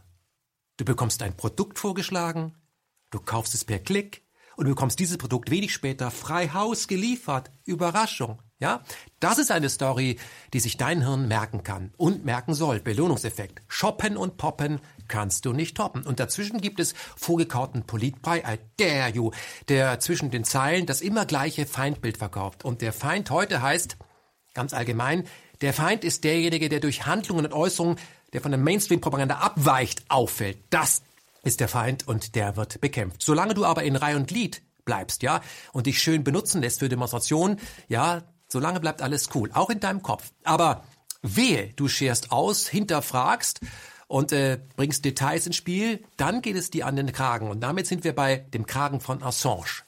Kommen wir zu den Menschenrechten. Nach 13 Jahren NS-Diktatur wollten die Gründerväter des Nachfolgestaates, sprich der Bundesrepublik Deutschland, symbolisch sicherstellen, dass sich die schrecklichen Verbrechen, wie sie unter Hitler an den Menschen im In- und Ausland geschehen waren, niemals wiederholen mögen. Es ist daher kein Zufall, dass der erste Satz, auf den man stößt, wenn man sich juristisch mit der BRD auseinandersetzt, lautet Die Würde des Menschen ist unantastbar. Sie zu achten und zu schützen ist Verpflichtung aller staatlichen Gewalt. Dieser sogenannte Artikel 1 des Grundgesetzes gilt grundsätzlich. Immer. Er gilt überall. Er ist ein nicht zu negierendes Menschenrecht. Damit dieses Recht immer zu seinem Recht kommt, gibt es in einem Rechtsstaat neben einer offiziell unabhängigen Richterschaft auch eine offiziell unabhängige Presse.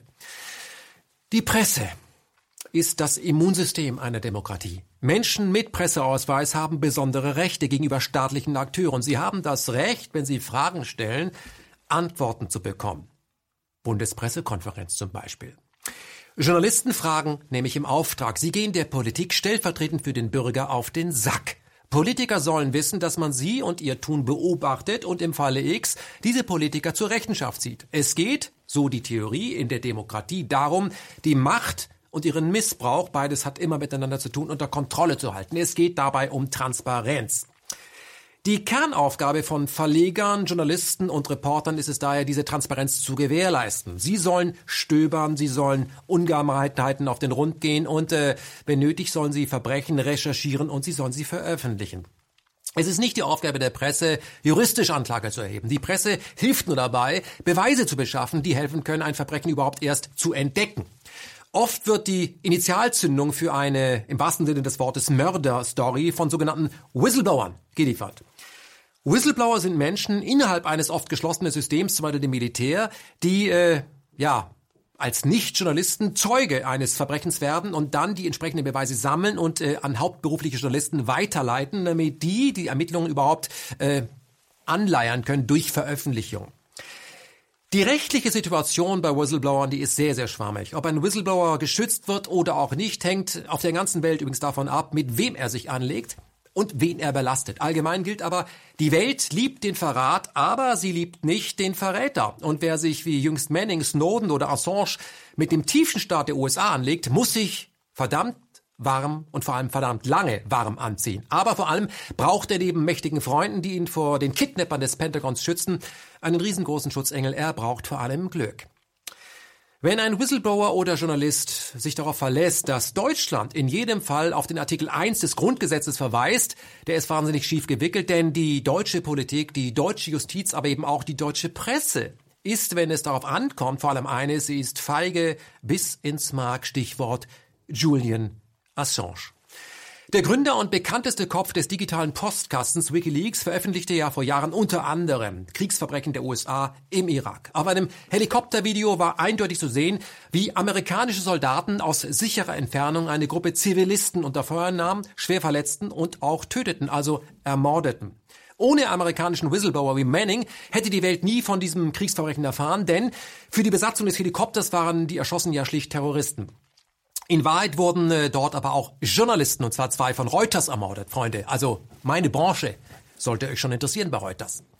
Nachdem das brisante Material bei Assange angekommen war über Manning, machte dieser, also Assange, einen Deal mit zum Beispiel dem Spiegel und dem Guardian und den New York Times, also etablierten äh, Medien, denn man beschloss in einer synchronisierten Aktion sowohl auf dem deutschen, dem englischen und dem amerikanischen Zeitungsmarkt zu erscheinen. Es sollte sichergestellt werden, dass diese Mörderstory nicht unterging. Und diese Rechnung ging auf. Die Story schlug wirklich ein wie eine Bombe und zeigte erneut, wie dreckig Kriege in Wirklichkeit sind und waren, liebe Bundeswehrsoldaten. Das ist so. Julian Assange und Wikileaks handelten ähnlich wie KNFM, also wie klassische Verleger. Verleger bieten ja auch Dritten die Möglichkeit, über das Portal des Verlegers zu veröffentlichen, bei Wikileaks anonym. Und das macht eine Einrichtung wie Wikileaks so wertvoll. Wer nämlich als Whistleblower oder Journalist bei Wikileaks brisanten Stoff in den Kasten wirft, kann selber unerkannt bleiben, wenn er das möchte. Wikileaks verfügt damit über ein eingebautes Zeugenschutzprogramm mit dem Nachteil, dass sich die gesammelte Wut, ja, diese enttarnten Massenmörder und Kriegsverbrecher jetzt auf diesen Julian Assange konzentriert, was wir seit Jahren erleben. Jetzt könnte man meinen, dass vor allem unsere Branche, also die Presse, ein ureigenes Interesse daran hat, äh, Assange zu schützen, denn wenn man ihn für das Veröffentlichen von Kriegsverbrechen wegsperrt, ist der investigative Journalismus, ist er ja tot, dann brauchen wir auch keinen Spiegel mehr. Dann gilt, auch juristisch, das Faustrecht. Dann kann in Zukunft jeder Journalist verhaftet werden, der den Eliten auf die Füße tritt. Nur die Frage, die sich stellt, wo ist denn unsere Branche? Die Presse, wenn es um die Pressefreiheit geht und damit um Assange, den zu schützen. Stellt sich unsere Presse schützen vor Assange? Um parallel den eigenen Berufsstand zu schützen?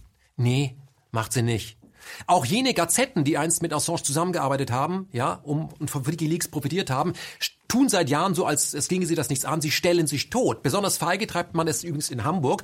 Aber in der letzten Ausgaben sah man Snowden und Co. mit der Überschrift Im Dienste der Wahrheit. Von Watergate bis Trump, Macht und Tragik der Whistleblower. Nur nach Julian Assange sucht man auf dem Cover vergebens. Ja, das ist natürlich kein Zufall. Auch der Spiegel schweigt diesen wichtigen australischen Journalisten tot, der nach sieben Jahren Isolation in der Londoner Botschaft Ecuadors jetzt in Belmarsh, dem britischen Guantanamo, auf seine Auslieferung in die USA wartet, wo er dann, und ich gehe davon aus, für immer weggeschlossen werden wird. Im aktuellen Jahresbericht der Reporter ohne Grenzen zieht man übrigens Bilanz für das Jahr 2019. Ja? 49 Pressevertreter wurden in Ausübung ihres Berufes getötet. 389 sind inhaftiert und auf Seite 18 des Berichtes findet sich unter Punkt 4.4 Medienschaffende im Gefängnis folgende Überschrift. Also Reporter ohne Grenzen. Gefahr durch Misshandlung und mangelnde ärztliche Versorgung. Nochmal, Gefahr durch Misshandlung und mangelnde ärztliche Versorgung, Reporter ohne Grenzen. Und äh, aufgelistet werden dann chinesische, aserbaidschanische, iranische und afrikanische Fallbeispiele. Großbritannien und Assange kommen im Jahresbericht von Reporter ohne Grenzen nicht vor. Damit ist dieser Bericht so solide wie der Commission Report zum 11. September, bei dem von zwei oder drei in diesem Fall, drei zusammengestürzten Gebäuden, die Propaganda wird auch schon bei mir, nur zwei gelistet werden. WTT 7 hat man ja einfach unter den Tisch fallen lassen in Echtzeit. Da Reporter ohne Grenzen jetzt ähnlich handelt, kann man davon ausgehen, dass diese NGO auf der Payroll des Pentagon steht. Man kann sie in die Tonne treten. Was im Fall Assange vor unseren Augen geschieht, ist aber nicht neu. Das gab es auch schon in der ehemaligen UdSSR. Menschen, die dort in Ungnade gefallen waren, wurden, nachdem das System sie verhaftet hatte, totgeschwiegen. Totschweigen, Rufmord, diese Worte kommen ja nicht von ungefähr. Denn wer medial komplett verschwindet, verschwindet unmittelbar auch im Anschluss aus dem kollektiven Bewusstsein der Gesellschaft und wenn das erreicht ist, kann man mit diesen Menschen im Anschluss machen, was man will. Man kann diese Menschen zu Tode quälen. Ganz langsam. Und niemand bekommt das mit. Niemand fragt danach. Diese Methode soll aber Nachahmer in der Branche abschrecken, die das schon spüren, ja? Nur ein System, das auf derartige Methoden angewiesen ist, ist im Kern schwach denn es kommt ja nicht ohne Gewalt gegen die Presse aus. Und wer sich in einem solchen System wegduckt, ist ebenfalls schwach und muss sich sagen lassen, dass er heute genauso handelt wie seine Großeltern zwischen 33 und 45. Für den Triumph des Bösen, lieber Spiegel, reicht es, wenn die Guten nichts tun. Ja, und die Guten erkennt man bis heute nicht am Presseausweis, sondern am aufrechten Gang. Geht auch ohne Presseausweis. Einer dieser Aufrechten ist aber Jakob Augstein mit Presseausweis. Seine Wochenzeitung Der Freitag machte am 12. Dezember mit dem Gesicht von Julian Assange auf. Und dazu hieß es Julian Assange, Journalist. Er kämpft für unsere Freiheit. Er sitzt in Isolationshaft. Die Welt schaut weg.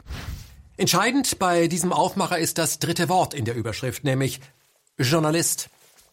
Um Assange fertig zu machen, wird alles versucht, ihm den Status Journalist abzuerkennen.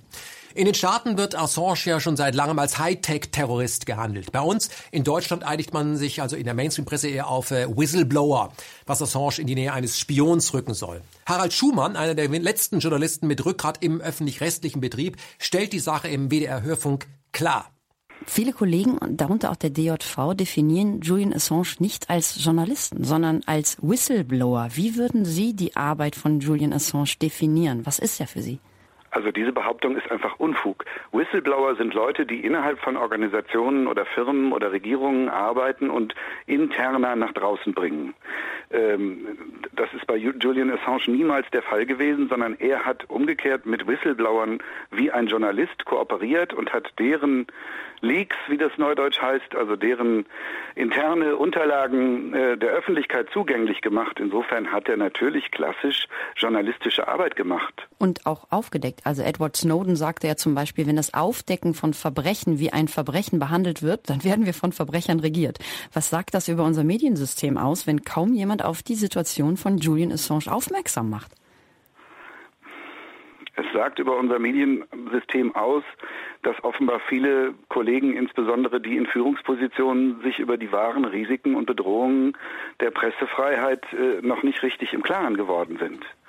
Ähm, die, man muss sich das, man muss sich vor Augen halten, hier soll ein Mann, der klassisch journalistische Arbeit gemacht hat, genau dafür verurteilt werden, dass er seinen Beruf oder in diesem Fall seine Berufung gemacht hat. Er war vielleicht kein angestellter Journalist bei irgendeinem seriösen Medium, aber er hat intensiv mit seriösen Medien gearbeitet und hat ihnen Informationen zugänglich gemacht, die sie sonst nicht gehabt hätten. Was bitte ist da der Fehler? Und dass man dann einfach meint, naja, Assange ist ein Sonderfall und das ignorieren wir jetzt einfach mal, das halte ich für einen klassischen Fehler. Wenn die amerikanische Regierung damit durchkommt, einen Nicht-US-Bürger als Spion lebenslang ins Gefängnis zu stecken, der nichts anderes gemacht hat, als anderen Whistleblowern dabei zu helfen, ihre Informationen an die Öffentlichkeit zu bringen, dann richtet sich das gegen alle Journalisten, die diese Art von Arbeit machen. Und das ist höchst gefährlich. Das wird dann früher oder später natürlich auch die Kollegen von der Post und der New York Times und äh, The Nation und wie, wie die anderen Enthüller in Amerika und ProPublica, das wird die anderen da treffen. Insofern, ich glaube, das ist äh, eine verhängnisvolle Verdrängung, die da stattfindet. Wenn der DJV, der Deutsche Journalistenverband, Assange als einen Spion bezeichnet, hat diese Einrichtung für bedrohte Journalisten in etwa den Wert eines Rettungsschwimmers, der immer, wenn er einen Ertrinkenden im Wasser erkennt, das Rettungsboot anschmeißt per Motor und dann mit Highspeed auf das Opfer zufährt, um dann ganz großzügig blutige Fleischabfälle ins Meer zu verklappen, da er weiß, dass es hier vor Haien nur so wimmelt. Der Deutsche Journalistenverband handelt so. Dass es auch anders geht, zeigt SPD-Urgestein Sigmar Gabriel, der ehemalige Außenminister. Obwohl er aktuell ja im Vorstand der Atlantikbrücke sitzt, was ja normalerweise bedeutet, alles, was aus den USA kommt, prima zu finden, stellt sich Gabriel in den Wind. Nach langem Telefonat über Julian Assange mit Professor Melzer, UN-Botschafter über Folter. Julian Assange ist gefoltert worden. Wer gefoltert wurde, braucht Hilfe und muss sich auf Rechtsstaatlichkeit verlassen können. Beides ist bei Julian Assange nicht gewährleistet. Bevor wir auf die Tatsache kommen, dass der australische Journalist Julian Assange mitten in Europa, also in London, vor unser aller Augen und damit in Augen der Presse gefoltert wurde und wird, durch vollkommene Isolation, wollen wir noch einmal auf den Blick auf die Menschenrechte werfen. Ja, es gibt ja Unternehmen, die die Menschenrechte sehr ernst nehmen. Zum Beispiel die deutsche Rüstungsschmiede Rheinmetall. Ja, auf der Homepage des Unternehmens heißt es unter anderem Menschenrechte. Rheinmetall erwartet von seinen Lieferanten die Einhaltung der international anerkannten Menschenrechte, wie zum Beispiel die Erklärung der Menschenrechte der Vereinten Nationen.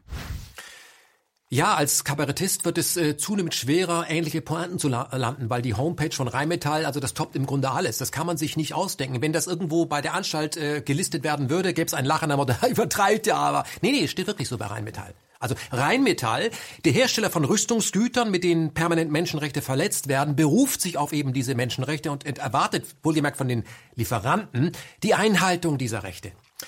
Ob wir den Tag erleben werden, wann Rheinmetall auch von den eigenen Endkunden, also diesen Anwendern der Waffen, also die Menschenrechte verlangt. Also Motto, wir verkaufen euch zwar dieses Mordsgerät, aber nur, wenn ihr euch bei der Anwendung, also im Krieg, an die Menschenrechte haltet. Also Krieg führen, ja, aber bitte mit Menschenrechten. Passt das? Ja? Aber wenn ihr, wenn ihr feststellen solltet, dass ihr euch nicht daran haltet, dann tut uns einen Gefallen, dreht nicht noch Videos darüber, die dann irgendwo im Netz landen. Ja, das ist schlecht fürs Image. Ihr wisst schon, wir sind für Menschenrechte. Rheinmetall. Uns geht es um ein reines Gewissen und um die reinen Menschenrechte. Aber kauft unsere Waffen. Julian Assange zeigt nach sieben Jahren Isolationshaft in London deutliche Anzeichen psychischer Folter. Die Folgen dieser Sonderbehandlung sind neurologisch bereits zu erkennen und führen final zum Tode. Diese Kernaussage stammt von Nils Melzer, dem UN-Sonderbotschafter, der sich auf die Untersuchung von Folter spezialisiert hat. Wie reagiert unsere Bundesregierung auf diese Aussagen dieses hohen UN-Beamten? Der UN-Sonderberichterstatter für Folter, Nils Melzer, Schweizer Diplomat, hat am 15. Oktober erklärt, dass der Wikileaks-Gründer Julian Assange über Jahre gefoltert wurde, ihm juristische Grundrechte verweigert werden und in diesem Zusammenhang sowohl Großbritannien als auch die USA die Anti-Folter-Konvention der Vereinten Nationen gebrochen haben. Als ich letzte Woche hier dazu fragte, hieß es, der Sachverhalt sei noch nicht bis zur Bundesregierung gedrungen. Eine Woche später wollte ich deswegen noch mal nachfragen, liegt dieser Sachverhalt mittlerweile auch der Kanzlerin vor und teilt die Kanzlerin denn die Einschätzung des UN-Sonderberichterstatters für Folter zur Causa Assange? Ich gehe davon aus, dass äh, der Bericht des UN-Sonderberichterstatters äh, der Bundesregierung auch vorliegt. Äh, sie wird ihn auswerten. Äh, es werden ja auch da äh, dann diejenigen, die in diesem Bericht äh, beschuldigt werden, sich dazu äußern und äh, dann werden wir uns diesen ganzen Prozess anschauen. Aber das heißt, eine Woche nach diesen Aussagen, die auch explizit an enge Verbündete der Bundesrepublik gehen, kann die Bundesregierung sich dazu noch nicht expliziter äußern. Ich sage, ich gehe davon aus, dass der Bericht äh, des UN-Sonderbeauftragten der Bundesregierung vorliegt, von der natürlich genau studiert wird. Und mehr kann ich Ihnen dazu jetzt noch nicht sagen. Bis heute hat die Bundesregierung es nicht geschafft, sich die X-Berichte des UN-Sonderberichterstatters Melzer zu Gemüte zu führen. Man hat einfach keine Zeit, ja? Oder ist so dreist zu behaupten, diese Berichte, die legen ja überhaupt nicht vor. Man, man hätte sie einfach nicht. Was hier vor unseren Augen geschieht, ist das äh, Decken eines Verbrechens. Denn die Bundesregierung deckt Folter, indem sie sich weigert, in die dazu vorliegenden Unterlagen eines UN-Beamten zu schauen. Als neulich Nils Melzer auf Einladung der Fraktion Die Linken in Berlin war, wurde der Zustand unserer Demokratie noch deutlicher. Denn kein Parteivertreter befand es für nötig, sich diesen Aussagen Melters äh, zu stellen, sie sich anzuhören. Weder die Grünen noch die FDP, auch nicht die CDU, auch nicht die SPD, aber eben auch nicht die AfD glänzten durch Anwesenheit, sondern waren kollektiv gar nicht dabei. Damit decken diese Parteien ein Kapitalverbrechen vor unseren Augen. Folter an einem Journalisten. Nehmt euch einen Stuhl, Freunde, denn jetzt wird's, jetzt wird's bitter und es wird ein wenig länger. Nils Melzer packt im Bundestag aus.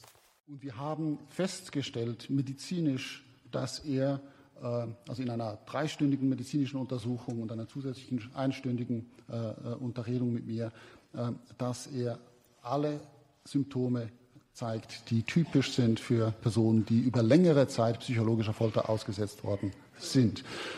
Das sind sehr ernste Symptome, die auch physisch schon messbar waren, schon neurologisch messbar waren. Ähm, und an diesem Zeitpunkt, im 9. Mai, konnten wir uns natürlich dann auch fragen, ja, woher kommen diese Symptome? Wie wurden die verursacht? Na, jetzt dieser Mann wurde während sechs Jahren, mehr als sechs Jahren, äh, in einem ganz kontrollierten Umfeld festgehalten in der äquatorianischen Botschaft. Es war also sehr, äh, äh also man konnte mit hoher Sicherheit feststellen, was, welche Faktoren diese Symptome überhaupt ausgelöst haben konnten weil er war ja nur diesem beschränkten, äh, dieser beschränkten Umgebung ausgesetzt. Und das ist eine Umgebung, die vor allem vier Staaten zusammen kreiert haben. Äh, es ist hier, und ich glaube, das muss an erster Stelle genannt werden, sicher die USA, die von Anfang an äh, die Auslieferung von äh, Julian Assange äh, äh, erreichen wollte. Sie machte das natürlich nicht publik.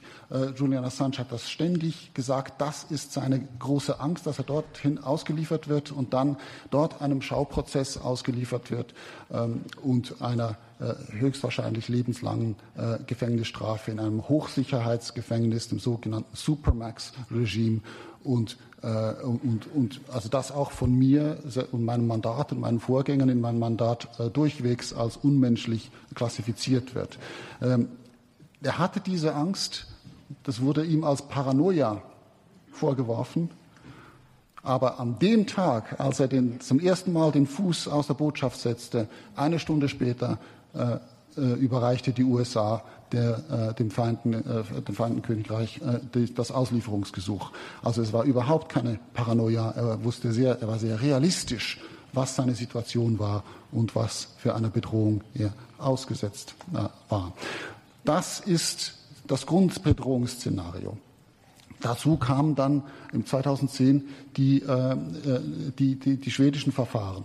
Und die wurden, wie ich äh, dargelegt habe, im Detail in verschiedenen äh, äh, öffentlichen Kommunikationen an die schwedische Regierung und auch anderweitig, die wurden durchwegs, also in schwerster Weise willkürlich durchgeführt, diese Voruntersuchung. Eine Voruntersuchung, die neun Jahre lang nicht imstande war, eine Anklage äh, zu, zu Weg zu bringen. Und jetzt nach mehr als neun Jahren sang- und klanglos eingestellt worden ist. Ja?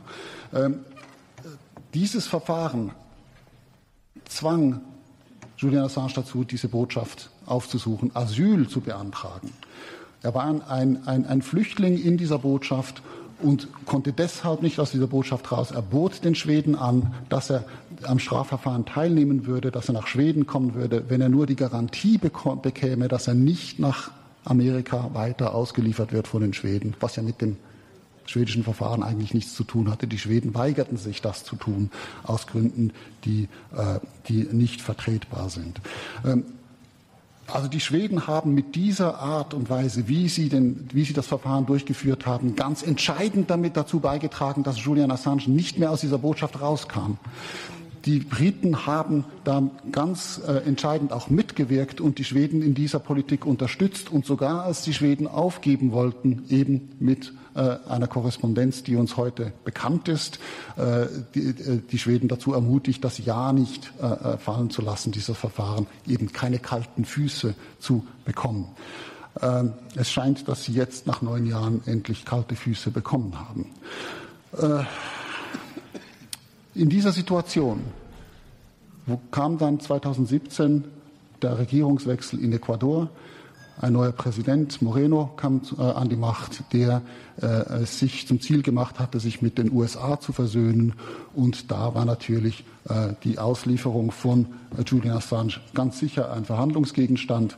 Äh, man sieht, dass ab diesem äh, Datum die die, die, das Mobbing in, in, innerhalb der Botschaft begonnen hat durch das Botschaftspersonal und das Sicherheitspersonal in der Botschaft, die äh, Julian Assange das Leben sehr schwer gemacht haben. Wir wissen heute sehr viel auch über die Überwachung, äh, die ständige Überwachung, äh, der ausgesetzt worden war in seiner Privatsphäre, äh, in seinen Besuchen äh, mit äh, Anwälten, mit Ärzten und so weiter.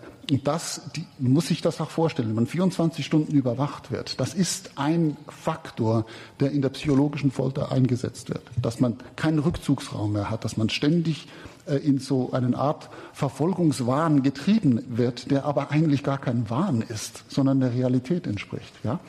Äh, diese vier Staaten, die USA, das Vereinigte Königreich, Schweden und Ecuador, haben zusammen gewirkt, um dieses Resultat hinzukriegen, das wir heute haben. Am 11. April wurde äh, Julian Assange ohne jedes Rechtsverfahren wurde ihm das Asyl entzogen und die Staatsbürgerschaft von Ecuador entzogen, was gar nicht möglich ist nach ecuadorianischem Verfassungsrecht. Äh, und er wurde äh, von den, wie wir wissen, von, den britischen, von der britischen Polizei verhaftet, innerhalb Stunden dem Richter vorgeführt und verurteilt in einem viertelstündigen Verfahren, äh, wo er keine Zeit hatte, sich vorzubereiten mit, dem, mit, dem, mit seinem Verteidiger. Und seither kommt natürlich die zweite Phase, die jetzt zu dieser Verschlechterung seines äh, äh, Gesundheitszustandes geführt hat. Seit meinem Besuch einer dramatischen Verschlechterung, die wir vorausgesagt haben in unserem Bericht. Also die Ärzte und wir kamen, wir kamen zum Schluss, dass wenn der Druck auf Julian Assange nicht, äh, äh, äh, wenn, äh, sich nicht verbessert, wenn sich die Situation nicht verbessert, wenn diese Willkür nicht endlich ein Ende hat, dass er sehr schnell in eine sogenannte Abwärtsspirale äh, äh, kommen könnte, psychisch und eben dann auch physisch.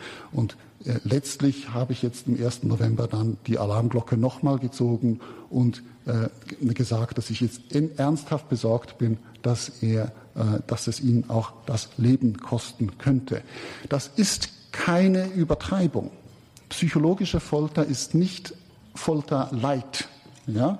Psychologische Folter geht direkt auf die Persönlichkeit des Menschen und versucht, den ganz gezielt zu destabilisieren, indem man seine Umgebung willkürlich gestaltet, alles unvoraussehbar macht, ihn isoliert, ihn seine sozialen Kontakte äh, beraubt und äh, aller Möglichkeiten eigentlich, die äh, seine Menschenwürde zu erhalten. Das wird systematisch äh, äh, äh, wird, ihm, wird ihm das entzogen über längere Zeit dem Folteropfer. Und am Schluss führen diese Arten von Misshandlungen zu Kreislaufkollaps, zu Nervenzusammenbrüchen, zu neurologischen Schäden, die nicht mehr behebbar sind. Das sind ganz ernsthafte Misshandlungen, werden aber auf eine Art und Weise durchgeführt, dass sie immer so in Einzelteilen äh, äh, äh, ein bisschen harmlos aussehen. Ja? Aber im Zusammenspiel ist das mörderisch. Das ist, was ihm geschieht in Belmarsh heute, immer noch. Äh, und zwar wurde er ja verurteilt wegen einer Kautionsverletzung, wo in, Großbritannien im Prinzip keiner ins Gefängnis geht für sowas. Ja, da gibt es eine Buße. Äh, und wenn er nicht ein Verbrechen begangen hat während der Kautionsverletzung, äh, äh, geschieht da nicht viel. Er wurde zur Maximalstrafe fast zur, also zur 50 statt 52 Wochen verurteilt für eine Kautionsverletzung die er ja begehen musste, um politisches Asyl zu bekommen.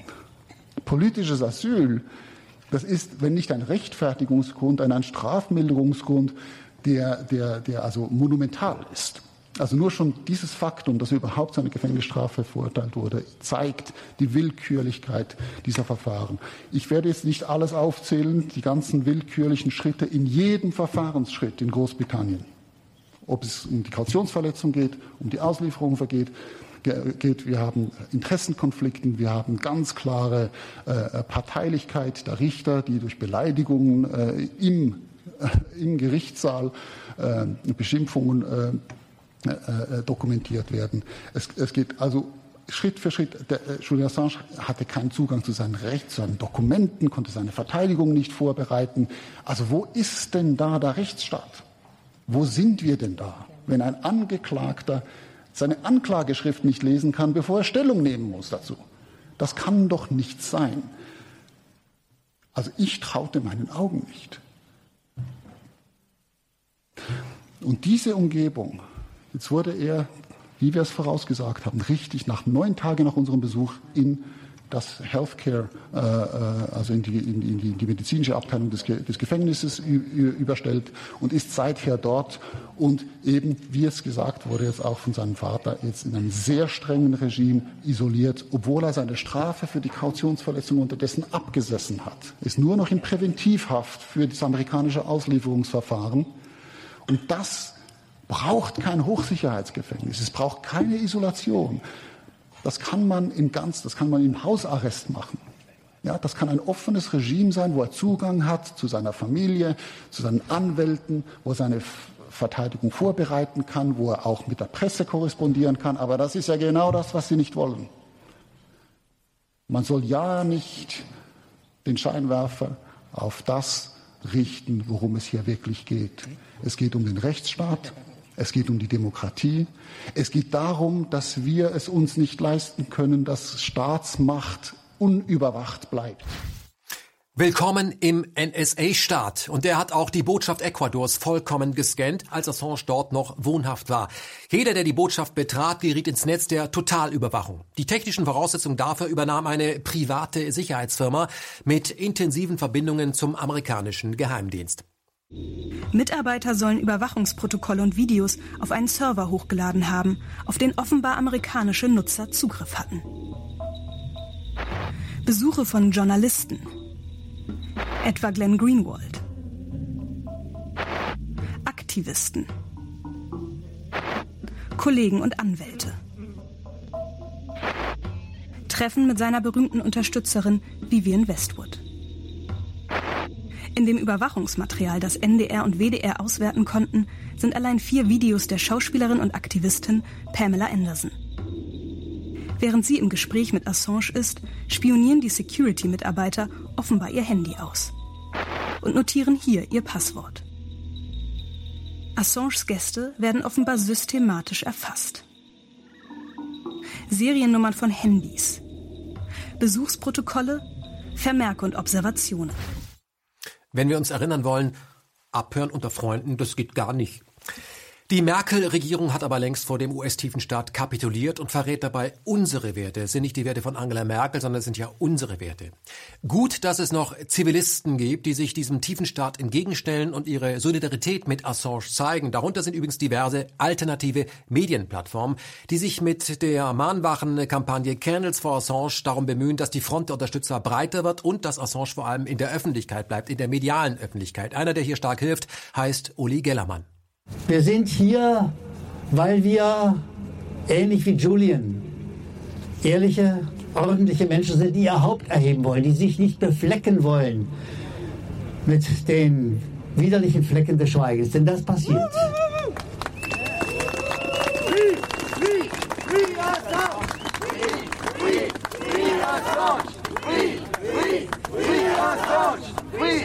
Denn, denn, liebe Freundinnen und Freunde, liebe Kolleginnen und Kollegen, genau das passiert gerade. Habt ihr, haben Sie in den gewöhnlichen TV-Nachrichten, in den gewöhnlichen Druckmedien in den letzten Wochen, Monaten irgendwas über Julian Assange gelesen, gehört, gesehen? Nein, nein. Der Mann, der dabei ist, seinem Tod entgegenzugehen, weil er über Isolationsfolter dahingetrieben wird, dieser Mann wird zusätzlich totgeschwiegen. Aller, der sterben soll, wird totgeschwiegen, weil das ertragen Sie nicht, die Damen und Herren in den Redaktionen. Sie, die so gut über Menschenrechte aller Art überall auf der Welt schreiben und senden können. Die, die immer wieder schreckliche Fälle von Verletzung von Menschenrechten entdecken, irgendwo auf der Welt, möglichst weit weg in Hongkong, in Moskau, irgendwo auf der Welt. Sie wollen nicht bekennen, dass wir einen schweren Fall von Menschenrechtsverletzungen mitten in Europa haben. Dass Sie das nicht bekennen wollen, hat damit zu tun, dass Sie ja am Totschweigeprozess beteiligt sind. Damit sind Sie Mittäter.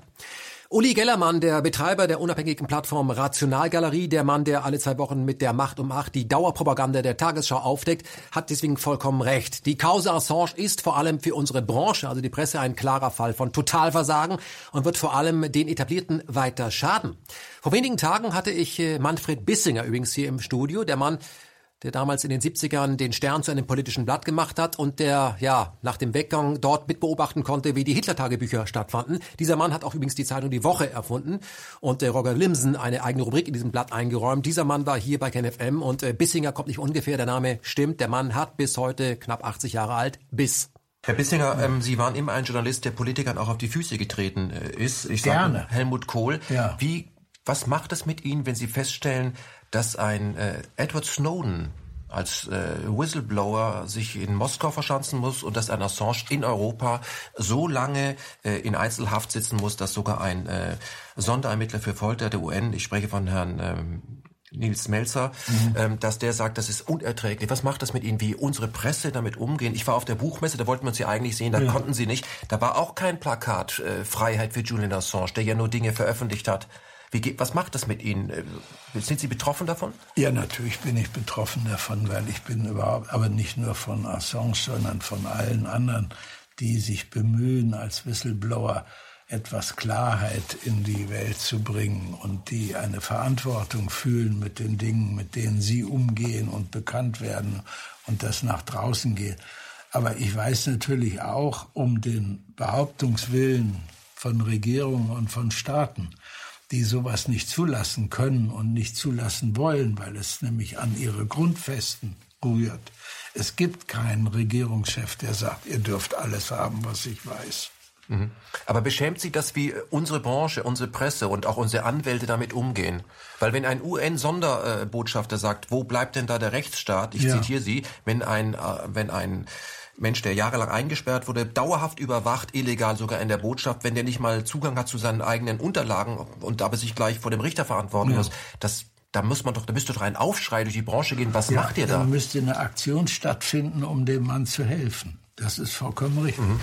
Auf diese gemeinsame Aktion der großen Medienhäuser werden wir lange warten können. Mein Wunsch an euch daher für das Jahr 2020, Blätter, die sich bis Ende 2019, da ist ja nicht mehr so viel Zeit, nicht für Assange eingesetzt haben, indem sie ihn zum Beispiel aufs Cover gebracht haben oder für ihn geschrieben haben, solche Blätter 2020 deabonnieren oder am Kiosk verschimmeln lassen. 2020 wird nämlich das Jahr der großen Pleiten bei den Mainstream-Medien und meine Bitte an euch, macht euch das doch mal zum Sport, ja? Boykottiert diese Bücklingpresse, bis sie in die Knie geht und glaubt mir, sie wird in die Knie gehen, wir stehen kurz davor.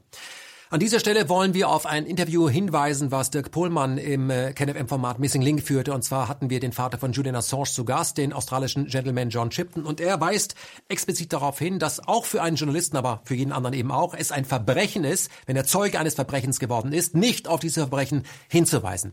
Let's start from the beginning.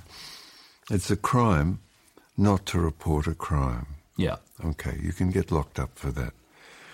In the case of Julian and WikiLeaks, they published crime after crime committed by the United States and its allies in Afghanistan, in Iraq. And the sordid corruptions exercised in diplomatic posts all around the world by the United States. These are crimes war crimes. If you take the most famous one as a, as an example, collateral murder. You see 11 people, two of them journalists, just uh, curious, walking down the street, murdered. You see them murdered. These are men and with the families and just murdered stack of bodies. One of the men, wounded, crawls along the gutter. A van pulls up. A Samaritan hops out of the van and to help this wounded man to hospital. They are both murdered. There's two children in the front of the van. They're both grievously wounded. This is a crime. This is a war crime. These people, the need their officers, their people in charge need to face justice. As long as the, they pursue Julian and lock Julian up, they evade justice. Everybody focuses on false accusations against Julian. Nobody says, well, when are these murderers in the helicopter going to face trial? Nobody says, when is the, the officer who ordered the murder going to face trial? A million people lost their lives in Iraq. One million people. Millions were displaced. One million of those people displaced came to Germany. There are 2.6 million in Turkey.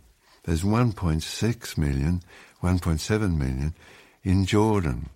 Millions displaced. Country after country destroyed. I'll name them for you if you wish.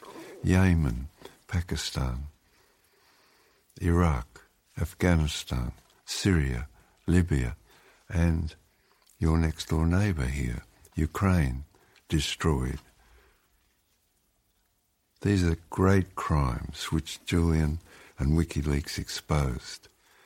The cowards who commit these crimes focus on Julian to destroy him and WikiLeaks for exposing their crime, their monumental river of blood up to their nostrils that they wade through in order to accuse Julian of this, that, and the other. Also für alle Jurastudenten, wenn euch jemand was erzählt von Rechtsstaatlichkeit und von den Regeln und äh, von Prozessrecht und wie die ganzen Sachen im Westen so glorreich sind, Google, Julian, ihr könnt weiterhin, äh, Ja. ihr könnt die Augen fest zumachen und hoffen, dass die Wirklichkeit verschwindet und abends wird sie euch überfallen, dass das die Wirklichkeit in unserem sogenannten freien Westen ist, äh, die hochgehalten wird als Wertedemokratie. So sieht das in Wirklichkeit aus. Das ist alles für den Müllhaufen in dem Moment, wo die Macht gerne jemand vorführen will. Es gibt keine Regeln außer der Regel, dass die Mächtigen sich durchsetzen. Es gibt kein Recht. Das Recht würde bedeuten, dass man von unten nach oben in der Lage ist, sich äh, sozusagen zu wehren wirksam. Hier wird vorgeführt, der Staat kann machen, was er will. Und die Regeln gelten so lange, bis er meint, dass sie außer Kraft zu setzen seien. Und dann tritt sozusagen Tiefenstaatrecht in Effekt. Das ist, ähm, das ist die Rechtssituation von der Welt, in der wir hier im Westen leben und von der wir glauben, dass wir den Rest der Welt sie aufoktroyieren können, voller Arroganz mit dem Argument, dass wir wissen, was Demokratie und Freiheit ist. Wenn irgendjemand auf der anderen Seite der Welt seine fünf Sinne beisammen hat, wird er sagen, das kannst du beim Mondschein deiner Parkuhr erzählen, aber nicht mir. Ja? Und daran bin nicht ich schuld, sondern daran ist unsere Regierung schuld, daran sind unsere Sender schuld, daran sind unsere Zeitungen schuld, die nicht drüber berichten, daran sind unsere Politiker schuld, die noch nicht mal den Arsch in der Hose haben bei so einer Sache, wo es fundamental um eine demokratische Angelegenheit geht, sich in den äh, Plenarsaal zu bewegen und sich das anzuhören, was der Herr Nils Melzer, Sonderberichterstatter für Folter in UNO über Großbritannien zu erzählen hat. Das sind die Leute, an der Stelle gehen sie weg und sind nicht auffindbar, inklusive der Grünen. Ja? Ähm, Robert hat gesagt, erbärmlich, was mir dazu einfällt, sage ich wieder nicht, weil das fällt unter die Kategorie justiziabel. Tschüss. Die meisten von euch werden den Fall Assange jetzt mit etwas anderen Augen sehen als noch vor, sagen wir mal, zwei Stunden. Und das habe damit zu tun, dass KenFM äh, dem Motto eines Noam Chomsky folgt und alles dafür tut, um euch, die Bevölkerung, die User, intellektuell zu bewaffnen. Während die Massenmedien sich auf die flächendeckende Propaganda konzentrieren oder konzentrieren müssen, da sie ja von der Reklame der Konzerne abhängig sind, um ihre riesigen Bürokratien zu finanzieren, können sich diese schlanken Betriebe wie zum Beispiel wir voll auf unseren Job, unseren Beruf konzentrieren, Journalismus. An dieser Stelle, Freunde, ein großes Dankeschön ja, dass ihr uns auch in diesem Jahr konsequent mit einem Dauerauftrag unterstützt habt. Macht das bitte weiter, ja, denn wir werden neue Programme und neue Formate ins Programm hieven und äh, mit eurem Geld, eurem Dauerauftrag ist das für uns vor allem planbar. 2020 kann ich an dieser Stelle äh, verraten, wird es neue Formate geben. Es hat ja auch in diesem Jahr schon neue Formate gegeben, aber es wird neue Formate geben mit noch jüngeren Gesichtern. Und das geht, weil ihr uns dafür die Mittel zur Verfügung stellt, ja. Und diese Mittel wandern dann direkt, zum Beispiel aktuell schon, in die tägliche Überwindung der Sprachbarriere. Ja, wir sollten einander verstehen, aber in Europa viele Sprachen. Deswegen, jeden Tag erscheinen bei KenFM Texte, die auch im europäischen Ausland Leser finden könnten, in den entsprechenden Sprachen. Ihr findet dieses Angebot auf unserer Homepage unter der Spalte KenFM International. Ja, im Angebot sind aktuell schon jede, jeden Tag Texte in Englisch, jeden Tag Texte in Französisch, jeden Tag Texte in Russisch, jeden Tag Texte in Spanisch, jeden Tag Texte in Italienisch, jeden Tag Texte in Portugiesisch, jeden Tag Texte in Holländisch. Wir erscheinen nicht wie der Spiegel nur in Deutsch. Nein, wir, wir erscheinen europäisch. Das Überwinden dieser Sprachbarriere ist äh, auf der eurasischen Platte nämlich ähm, die Basis für Frieden, ja, und äh, deswegen kann man sagen, wer in KenFM investiert, wer uns unterstützt durch einen Dauerauftrag, der unterstützt einen Journalismus, der dem Frieden verpflichtet ist. Ebenfalls wichtig ist, sich aus diesen Abhängigkeiten der großen US-Unternehmen zu lösen, wenn man zum Beispiel ein Buch haben möchte. KenFM ist deswegen Teil des Buchkomplizen-Netzwerkes, eine Art ähm, Amazon-freie Zone. Ihr findet auch hier den Link zu diesem Buchshop, Buchkomplizen, auf der KenFM-Seite oben anklicken. Jedes Buch, was ihr über diesen Link bei den Buchkomplizen bestellt, unterstützt auch Ken FM und ich eben Amazon. Also vergesst Amazon, wenn es um Bücher geht, werdet ihr Buchkomplizen. Und äh, kommen wir dann nochmal zu diesen Mitbewerbern die wir sehr schätzen. Ja, Activism Munich zum Beispiel. Das ist äh, ein kleines äh, Portal, privat organisiert, ja, von Ryan Rasa, den bekanntesten Kopf dort. Und äh, die haben in den letzten Jahren ähm, Leute wie Snowden interviewt oder Chomsky interviewt, A.B. Martin interviewt, Jill Steen interviewt. Und vor allem haben sie diese Texte in Englisch geführt, also die Interviews, sie haben sie ins Deutsche übersetzt, damit sie jeder verstehen kann. Das ist nicht ganz äh, unaufwendig und ähm, deswegen braucht dieser kleine Laden auch immer wieder Geld. Deswegen unterstützt diesen kleinen privaten Verein. Das kann aber nur gelingen, wenn wir diesen Verein kollektiv unterstützen. Wir tun das sowieso, aber solltet ihr auch tun. Es läuft ja aktuell eine Spendenkampagne, um die Arbeit für das Jahr 2020 zu gewährleisten. Und wir von KenFM haben natürlich bereits gespendet und bitten euch an dieser Stelle, das auch zu tun. Denn jeder Cent zählt. Wir brauchen mehr freie Presse. Wir brauchen mehr ich nenne es nicht Konkurrenz, sondern Kooperation auf diesem Gebiet. Wir brauchen einfach mehr Vielfalt, mehr Blick. Wir brauchen mehr alternative Medien, die eben nicht erpressbar sind durch die Anzeigenabteilung, sondern die eben unabhängig arbeiten können, weil ihr die unterstützt. Ja? Und zuletzt ein Portal, das es noch gar nicht gibt, das aber 2020 an den Start gehen wird. Das Portal heißt Multipolar. Titel ist äh, Teil des Konzeptes, denn zu den Machern gehören unter anderem Paul Schreier und Ulrich Teusch, die beide Multipolar denken und auch schon bei KenFM Gast waren. Was möchte Multipolar? Herr Teusch, fasst das mal eben zusammen. Wir befinden uns in einem, da sind wir uns, glaube ich, als Macher einig, in einem sehr schwierigen Übergangsprozess von einer jetzt seit etwa 1990 US-dominierten Weltordnung, einer unipolaren Weltordnung, wenn man so will, in eine multipolare, wo es also weitere Pole gibt. Die Kriegsgefahr ist mit sich, wird mit Sicherheit im Zuge dieses Übergangsprozesses in eine multipolare Ordnung wachsen. Diesen, diesen Prozess äh, adäquat zu analysieren, das denke ich, ist eine der ganz großen Herausforderungen, die der Journalismus heute hat. Und der möchten wir uns gerne mit profunden Hintergrundartikeln stellen. Wir sind Anhänger dessen, was wir was man als multiperspektivischen Journalismus bezeichnet oder als diskursiven Journalismus und das äh, gibt dieser Begriff multipolar eben auch wieder. Und von daher auch hier meine Bitte an euch, helft dem Portal, die zweite Crowdfunding-Hürde zu nehmen. Die ersten 5000 Euro wurden ja bereits gesammelt. Verdoppeln wir gemeinsam diesen Betrag. 2020 wird Multipolar die Medienlandschaft bereichern und wir von KenFM, wir werden darüber berichten und unterstützen diese Bereicherung. Und zum Schluss noch eine Kampagne die von der AfD lanciert wurde und eine Aufforderung an die etablierten NATO-Journalisten darstellt, nämlich Motto, trau dich, steig aus, wird es offensichtlich, werde Mainstream-Aussteiger, dein Ausweg zurück zu unabhängiger Berichterstattung. Es ist an sich eine gute Idee, die aber nur dann funktioniert, wenn der ausgestiegene Journalist das abgelegte Parteibuch nicht durch ein neues, zum Beispiel das der AfD ersetzt. Denn Journalismus sollte unparteiisch sein. Dieses Wort ist eindeutig und lässt wenig Spielraum. Unparteiisch. Zu guter Letzt der obligatorische Hinweis, was ihr tun solltet, um äh, auf keinen Fall einen KenFM-Beitrag bei KenFM zu verpassen. Das Wichtigste. Abonniert unseren Newsletter. Es gibt ihn, den KenFM Newsletter. Abonniert diesen Newsletter und surft über die KenFM App und zwar immer direkt zu kenfm.de. Also merkt euch kenfm.de. Wenn ihr uns aber vor allem noch bei YouTube konsumiert, wovon ich abrate, deswegen kenfm.de ist immer die bessere Adresse. Wenn aber doch YouTube dann äh, beachtet folgenden Hinweis, den wir euch jetzt von JP erklären lassen. Ja, also dieser, diese Hinweise gelten für alle YouTube-Kanäle, die ihr regelmäßig ansurft, also auch KenFM. Was muss man machen, um nichts zu verpassen? Bitte JP. Nicht vergessen, subscriben, liken, teilen. Ja, gut gesagt, ne? Geil. Subscriben, liken, teilen und Glocke anschalten. Glocke anschalten. Dass ihr eine Benachrichtigung bekommt, wenn ein neues Video auf den Channel kommt.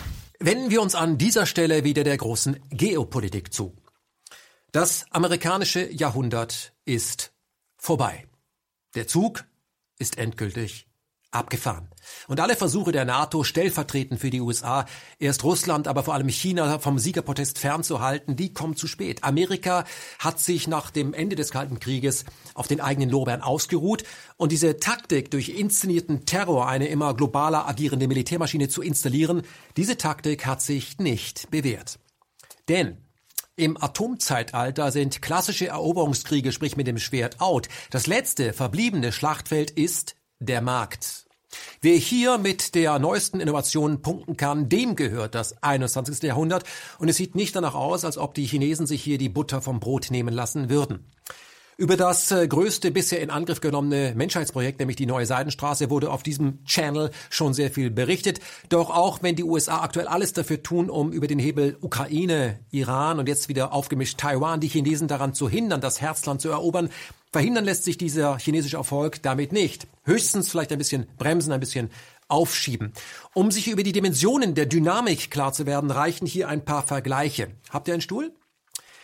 Die Wirtschaftsleistung einzelner chinesischer Städte übersteigt schon heute den BIP einiger europäischer Staaten, wie zum Beispiel Schweden, Norwegen, Österreich, die Schweiz, also nochmal. In einigen chinesischen Städten wird schon 2019 mehr produziert als in ganzen Staaten Nordeuropas. China hat die USA, Europa und Deutschland in Fragen der Innovation auch längst abgehängt. Der Westen verkommt voller Hochmut langsam aber sicher zu einer Provinz irgendwo am Ende des Globus. Schon 2030, also in gerade mal zehn Jahren, werden 37 Prozent aller Wissenschaftler nicht aus China kommen, sondern in China bleiben, da sie Chinesen sind und in China viel bessere Forschungsmöglichkeiten haben als bei uns. Dann kommt übrigens Indien mit fast 27 Prozent, Russland mit 4,5 Prozent der Wissenschaftler auf diesem Globus und äh, USA 4,2 und dann kommt Deutschland mit 1,4 Prozent. Schon in 30, in, in, in 10 Jahren. Made in Germany wird, wenn wir so weitermachen, und ich glaube, wir machen ja so weiter, schon in naher Zukunft ein Brand sein, der nur noch dann äh, Leute hinter dem Ofen hervorlockt, die sich für Museumstechnik interessieren. Ja, Ich denke, es wird äh, Zeit, aufzuwachen und der Realität ins Gesicht zu gehen. Sehen, es wird nämlich Zeit, sich aus der amerikanischen Zwangsumarmung zu lösen und äh, das Geld nicht in Richtung Rüstung zu investieren, sondern in, wie wäre es mit ziviler Forschung, liebe Bundesregierung? Also Stichwort 5G. Wir mögen in Deutschland die besten Kampfpanzer bauen. Ja, und auch die, die Spaltmaße bei deutschen Autos, die mögen weltweit unerreicht sein, ja. Nur wie zukunftsfähig sind wir zum Beispiel, wenn es um digitale Innovation geht? Wie weit sind wir bei Robotik? Wie weit sind wir bei KI? Der Wunsch der amerikanischen äh, Administration, ja, den chinesischen Telekommunikationsriesen Huawei vom Ausbau des 5G-Netzes auszuschließen, ist äh, Komisch und tragisch zugleich, denn kein einziger amerikanischer oder europäischer Hersteller ist aktuell in der Lage, die benötigte Technik auch nur ansatzweise zu produzieren. Wir haben das nicht. Ohne China wird sich der Ausbau um mindestens fünf Jahre verzögern. Und äh, was die Effizienz, sprich den Stromverbrauch angeht, sind die Chinesen weit vorn, liebe FFF-Freunde. Ja, also chinesische Hersteller schonen das Klima. Wer sagt das?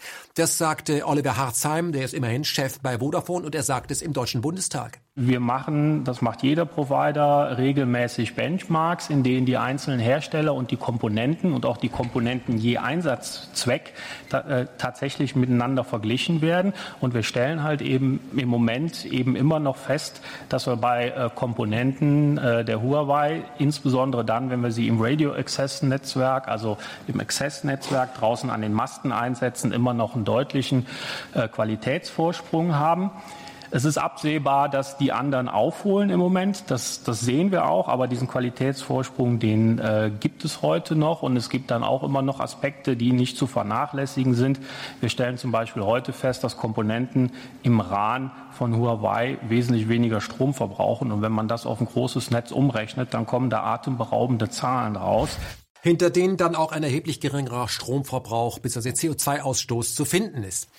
Die chinesischen Produkte brauchen einfach weniger Energie. Jetzt könnte man einwerfen, aber was ist denn mit der Abhörsicherheit?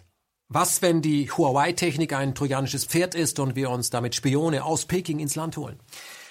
An dieser Stelle sei darauf hingewiesen, dass wir bereits Spione von der NSA im Land haben, nur dass sie sich als unsere Freunde ausgeben. In Wahrheit sind die Vereinigten Staaten eine Besatzungsmacht, die Deutschland dazu missbraucht, den Dritten Weltkrieg auch auf deutschem Boden neu zu organisieren. Wir sind für die Amis im Falle X Bauernopfer, nützliche Trottel, denen im Umfeld der nuklearen Teilhabe der Arsch versenkt wird. Ein anderer großer Telekommunikationskonzern in Deutschland, die Telefonica, machte uns unlängst in einem nicht öffentlichen Positionspapier den Bundestag darauf aufmerksam, dass es nicht die Chinesen, sondern die Amerikaner waren, die in der Vergangenheit und äh, das mehrfach deutsche Netze angegriffen haben. Ja, in der Stellungnahme heißt es dann wörtlich: Seit 2013 wissen wir, dass die NSA-Datenströme, die nachgelagert hinter den Internetzugangsnetzen der Netzbetreiber im deutschen Internet Backbone D6 zusammenlaufen, teilweise vom BND erhalten hat. Zudem hat die NSA Daten, welche durch Überseekabel in die USA geroutet wurden, abgefangen. Hieran war kein chinesischer Geheimdienst beteiligt. Sondern ein amerikanischer, der vom deutschen BND beliefert wurde. Das heißt, der BND ist im Grunde eine, ein ausländischer Geheimdienst, der unter deutschem Namen agiert. Die haben ja in Berlin für eine Milliarde gebaut. Ja. Die schützen uns nicht, nein, die hören uns ab. Super, ne? Ja. Die USA leiden an komplettem Realitätsverlust und implodieren langsam vor sich hin. Die Superpower ähnelt damit dem aktuellen Rambo-Darsteller. Das ist ein alter Mann, der sich mit letzten Kräften auf den Kampfplatz schleppt, der sich gar nicht vorstellen kann, dass seine Form der Kriegsführung nur noch zur Belustigung der neuen Kämpfer dient und die springen eben nicht über jedes Stöckchen, das ihm die USA hinhält, ja. Ein Chinesisches Sprichwort lautet nämlich, führe den Feind auf dein Feld und besiege ihn da. Da kannst du noch so oft Adrian Kommt einfach nicht. Die USA beschließen den sogenannten Human Rights and Democracy Act, bekannt, ja, mit dem erklärten Ziel, zukünftig Sanktionen gegen China zu verhängen, wenn Peking die von den USA willkürlich auferlegten Demokratieregeln für Hongkong nicht befolgen würde kann man sich eine solche Arroganz vorstellen? Also der US-Kongress verabschiedet ein Gesetz zur Kontrolle eines anderen ausländischen Territoriums und der Westen, also wir, wir gehen nämlich mit. Schließlich hat man ja auch äh, Deutschland äh, diese Form der Einmischung längst akzeptiert, längst geschluckt. Die BRD hält sich ja strikt an die von den USA diktierten Sanktionen gegen Russland und den Iran und schadet dabei massiv der eigenen Wirtschaft. Die USA vernichten damit in Deutschland Tausende von Arbeitsplätzen. Und zusätzlich sanktionieren die USA auch noch die deutsche Autoindustrie. Ist das schon ein Stockholm-Syndrom? Und äh, was macht die ARD? Sie lässt aktuell sich für amerikanische Militärpropaganda instrumentalisieren, indem sie die amerikanische Bewaffnung Taiwans direkt vor der chinesischen Haustür Zufall ähm, feiert. Man achte auf den unfassbar unterwürfigen Ton der ARD und mit welcher Arroganz äh, amerikanische Beamte den Waffengang gegen China dann schon mal ankündigen, ganz subtil. Was es heißt, eine Weltmacht zu sein, nirgendwo wird dies spürbarer als auf dem Heldenfriedhof von Arlington. Letzte Ehre für Amerikas gefallene Soldaten. Viele haben ihr Leben gelassen in vielen Kriegen auf vielen Kontinenten, denn die USA verteidigten ihre Interessen stets auch weit ab der Heimat, nicht selten im Kampf für die Freiheit anderer. Heute gelten die Amerikaner als kriegsmüde. Viele wollen die teuren Truppeneinsätze in der Ferne beenden. Bislang hat Präsident Trump keine Stützpunkte in Asien aufgegeben, ob in Südkorea, Japan oder auf Guam. Die USA begreifen sich als de facto Schutzmacht Taiwans, als Pacific Power, als Gegengewicht zur Volksrepublik China, die diese Region zunehmend dominiert. Darum zeigen die mächtigen Flugzeugträger der amerikanischen Pazifikflotte hier Flagge. Aber würde Washington wirklich eingreifen, falls Chinas Präsident auf die Idee käme, das als abtrünnige Provinz betrachtete Taiwan der Volksrepublik gewaltsam einzuverleiben? Mag sein, dass Xi Jinping die Wiedervereinigung mit Taiwan lieber schneller will, weil die Chinesen vielleicht fälschlicherweise annehmen, die USA würden sich heraushalten. Vielleicht ist man in Peking zu selbstbewusst, denkt, man könnte Taiwan so rasch einnehmen, dass US-Militär gar nicht rechtzeitig da wäre. Wir hoffen, dass all dies nicht passiert, aber ich denke, es ist eher wahrscheinlich, dass die Vereinigten Staaten bei diesem Konflikt beteiligt wären. Und was, wenn es gar keinen Konflikt gibt? Dann inszenieren die USA ihn eben selber. Vietnam lässt grüßen. Wetten, dass unsere Verteidigungsministerin dann auch sagen wird, deutsche Soldaten müssen dabei sein. Bei diesem Schlachtfeld, sie müssen die Freiheit verteidigen, ja? Sterben für das amerikanische Imperium und seine privaten obszönen Reichen. Das wird sie nicht sagen, wir sagen, Verantwortung übernehmen, denn ein schmales Land mit unserer geopolitischen Verantwortung kann nicht abseits stehen. Übrigens an dieser Stelle möchte ich raten, dieses Buch zu lesen. Die Rückkehr Asiens, das Ende der westlichen Dominanz kriegt ihr bei den Buchkomplizen. Teile und herrsche. Das ist die bewährteste Taktik aller Imperien und hat sich über Jahrtausende bewährt, auch schon in Rom. Ja, und dann später bei den Briten, in Indien. Und auch die USA herrschen so über ihr Territorium. Teile und herrsche. Altes, neues Europa. Es funktioniert immer. Da aber das Erdölzeitalter sich langsam, aber sicher dem Ende zuneigt äh, und die Kontrolle des Erdöls damit als Knebel ja, seine Wirkung verliert, müssen neue imperiale Waffen installiert werden. Da hätten wir eine neue Form von äh, privatem Konzerngeld, das äh, die schwindende Bedeutung des Dollars ersetzen soll. Da haben wir neue Formen der Totalüberwachung, mit der man jeden aufmüpfigen Bürger quasi und ganze Staaten offline nehmen kann. Ja, und da haben wir die Vorbereitung auf immer neue Kriege gegen Eurasien. Fangen wir mit dem äh, Geld an. Hinter den Kulissen amerikanischer Geldhersteller tut sich gerade was. Es findet ein Machtkampf zwischen Wall Street und Silicon Valley statt. Das Ziel ist es, beim kompletten, bei der kompletten Abschaffung des Bargeldes ein Monopol zu errichten, dem sich kein Land im Westen entziehen kann. Europäisches Testgelände ist dabei die Heimat von Greta T., nämlich Schweden. Schweden hat binnen weniger Monate das Bargeld quasi vollkommen abgeschafft.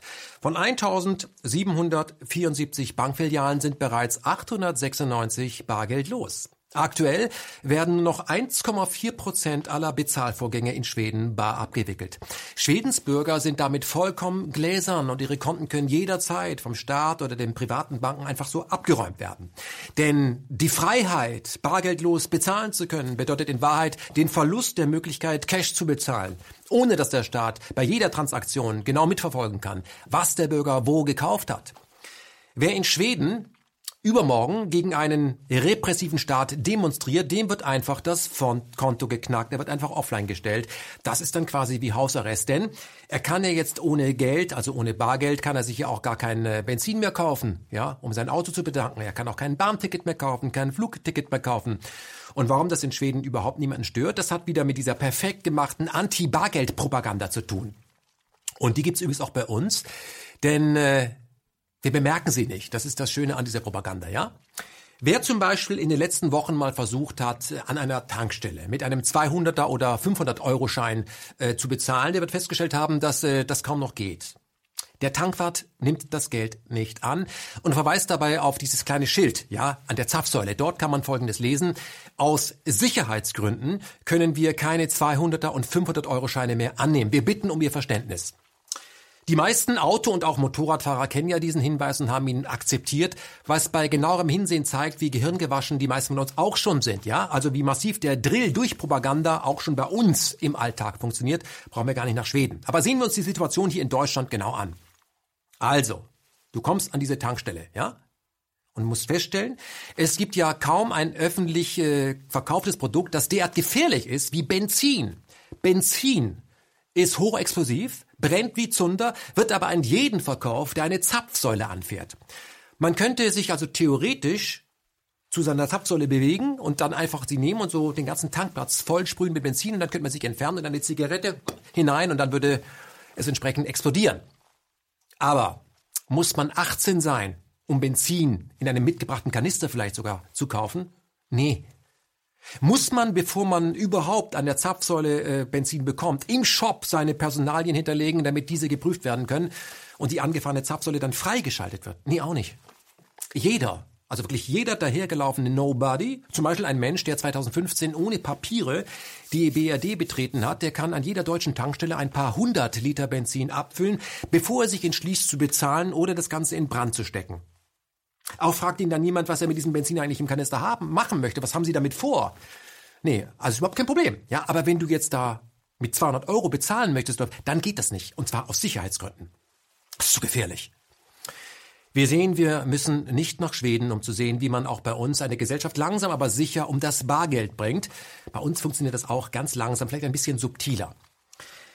Zurück nach Schweden. Äh, nachdem das Bargeld in Schweden vollkommen abgeschafft sein wird, das ist 2020 der Fall, wird diese neue Freiheit sukzessive auf die anderen Staaten in der EU ausgedehnt. Wetten? Natürlich hat Schäuble, also unser Mann, äh, betont, er hat keine Absicht, das Bargeld abzuschaffen, aber eine ähnliche Formulierung, die wurde ja auch schon mal bei dem Mauerbau verwendet. Es bedeutet also ganz konkret, Deutschland unternimmt im Moment alles, um dem Crash an den Finanzmärkten mit dem Bargeldverbot zuvorzukommen. Und der Chef der Deutschen Bank bekam neulich in Davos, wo es weh tut, ganz offen, äh, hat er in die Mikrofone gesprochen, er sei ein Bargeldskeptiker. Wahrscheinlich wegen der Terrorismusgefahr. Ich habe recherchiert. Terroristen zahlen gerne in Bar, um keine Spuren zu hinterlassen. Also muss das Bargeld weg. Oder anders, wer bar bezahlt, ist möglicherweise ein Terrorist. Er will keine Spuren hinterlassen. Übrigens, Terroristen haben wir auch recherchiert. Terroristen gehen oft auch aufs Klo um sich dort einen Bombengürtel umzuschnallen. Also kacken wir ab sofort alle im Freien, um dem Terroristen diese Dixie-Rückzugsmöglichkeit zu entziehen. Und jeder, der in ein Dixie-Klo hineingeht, ist möglicherweise ein scheiß Terrorist. Wir können das natürlich jetzt ewig so weitermachen. Fakt ist, kleine europäische Staaten sind ein Testfeld für neue Unfreiheiten. Bleiben wir also in Schweden. Jetzt, wo das Bargeld kaum noch wahrgenommen wird und angenommen wird, kommt der nächste Trend für Europa und das ist Chips. Immer mehr Schweden haben sich freiwillig einen Mikrochip implantieren lassen. Das denke ich mir nicht aus. Ja? Noch ist dieser Chip aber passiv und seine Fähigkeiten beschränkt, aber schon morgen wird er voll aktiv sein, wie ein Mobiltelefon. Und dann kann jeder Mensch damit jederzeit und überall geortet und verfolgt und damit auch äh, ja, gescannt werden und sich den totalitären Möglichkeiten äh, nicht mehr entziehen. Ja, das ist die Zukunft in Schweden. Ja. Und wie feiert das der ähm, Relotius Hohlspiegel? Er feiert das so. Menschen, die sich chippen lassen. So I have a chip here in my left hand, uh, and I've had it now for a, a, year and a half. Now it helps me quite a bit in the office. I can buy food with it. I can enter the office. I can print papers if, if I still choose to do so, etc. Alexander Huber hat sich einen Chip implantieren lassen unter die Haut seiner linken Hand. 500 Mitarbeiter arbeiten in seinem Unternehmen. 115 von ihnen sind seinem Beispiel schon gefolgt. Alle freiwillig. Geschätzt 5000 Menschen tragen allein in Schweden schon einen solchen NFC-Chip unter der Haut. Weltweit könnten es nach Schätzungen rund 150.000 sein. Der Mikrochip ist nicht länger als ein Reiskorn. Der Eingriff dauert nur wenige Minuten. Well, honestly, I barely felt it. It felt like a mosquito, you know, started doing something but never finished. So it wasn't as painful as one might think. NFC steht für Near Field Communication. Über kurze Entfernungen können so Daten kontaktlos über elektromagnetische Wellen ausgetauscht werden, wie bei einer Zutrittskarte oder modernen Bankkarten. 10 cm beträgt die maximale Reichweite für Daten von NFC-Chips. Im Körper schrumpft diese Reichweite wegen der Haut auf 1 bis 4 cm. Der Chip ist passiv. Er kann sich weder mit dem Internet verbinden noch irgendetwas aufzeichnen. Das jedem klar zu machen, ist für die Träger nicht immer einfach. it triggers a lot of conversations with family, with friends and colleagues, and and and that's really um, that's, that's part of the benefit with it because only then we can explore what to do with technology and uh, in many other aspects. People are curious generally. Um, again, what it feels like to to uh, have it implanted, but also um, uh, what you can do with it and what you can't do with it, such as can you be tracked? No, you can't. Das Vertrauen geht in Stockholm so weit, dass bereits ganze Chipping-Partys veranstaltet werden. Wer will, kann sich vor den Augen hunderter anderer zum dauerhaften Chipträger machen lassen. Ich muss sagen, stark. Was heute alles so geht und so fix, so easy. In Auschwitz zum Beispiel, da musste man den Menschen noch recht aufwendig eine Nummer in den Arm tätowieren, individuell, ja, um sie dann eindeutig zu registrieren. Ja, auch diese Nummern waren passiv, ja, was aber das Umfeld nicht davon abgehalten hat, dann aktiv gegen diese Menschen vorzugehen. Auch äh, war in Auschwitz kein Bargeld zu finden. Also Auschwitz war auch schon bargeldlos. Bezahlt wurde dort dann mit dem Leben. Ob man das vergleichen kann, das habe ich doch gerade gemacht. Wir bewegen uns mit gigantischen Schritten auf eine totalitäre Gesellschaft zu. Zu smart. Und nach der Abschaffung des Bargeldes kommt dann die Abschaffung des staatlichen Geldes. Das neue digitale Geld kommt dann von Konzernen wie Facebook und wurde bereits genehmigt. Der Libra wurde von bereits 21 Partnern akzeptiert. Und morgen sperren sie dir dein Facebook-Konto wegen Hate Speech und zack ist auch dein Libra-Konto platt und du bist pleite. Dann tanzt du nach der Pfeife von Pfeife Zuckerberg oder der von Jeff Bezos oder der von Dollar Bill Gates. Bill Gates, als reichster Mann der Welt, besitzt 65 Milliarden Euro, der Börsenwert seiner Aktien. Zum Vergleich. Etwa 5 Billionen, also nur rund 100 Mal so viel, ist die Summe allen Bargelds auf der Welt. Euro, Dollar, Pfund. 75 Billionen Euro ist der Wert aller Waren und Dienstleistungen, die im Jahr geschaffen werden. Das ist die reale Wirtschaft.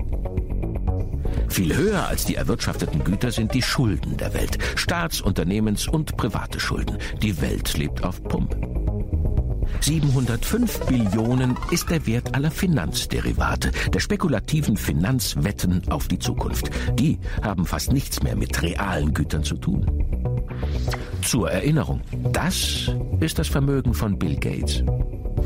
Mit dem neuen, privaten Konzerngeld wird die Welt natürlich gerechter. Denn ungerecht ist sie ja aktuell nur, äh, vor allem wegen dem vielen Bargeld, was die meisten überhaupt nicht haben, weil sie noch nicht einmal ein Einkommen haben. Wie kann man diesen einkommenslosen Menschen auf die Sprünge helfen? Indem man sie überhaupt erst einmal für den Kapitalismus begeistert. Kapitalismus ist ja eine Pyramide, bei der alle, die es bis an die Spitze schaffen, spitze leben können. Für dieses Ziel lohnt es sich sein Leben lang zu arbeiten. Jeder kann es schaffen. Es ist wie beim Lotto. Du musst natürlich auch einen Lottoschein kaufen, und zwar jede Woche. Ja, das ist wie bei äh, Black Friday for People Without Future. Reich ist, wer über reichlich Auswahl verfügt, ja. Ähm, und wer als Arbeitsloser jetzt sagt, Entschuldigung, ich habe ich hab gar kein Geld, dem gibt der Kapitalist die einzig logische Antwort. Geduld, lieber Arbeitsloser. Dein Geld arbeitet. Money, power, poverty, extreme inequality. There's always been an elite monopolizing capital. Moi, j'ai très peur en ce début du 21e siècle à cause de ce que j'observe dans les données historiques. In the 18th century, money marries money, so poverty is a death sentence. The way the elite stays in power is also by shaping the way that we think. Make America great again. We have a mythology that what's good for Wall Street is good for Main Street.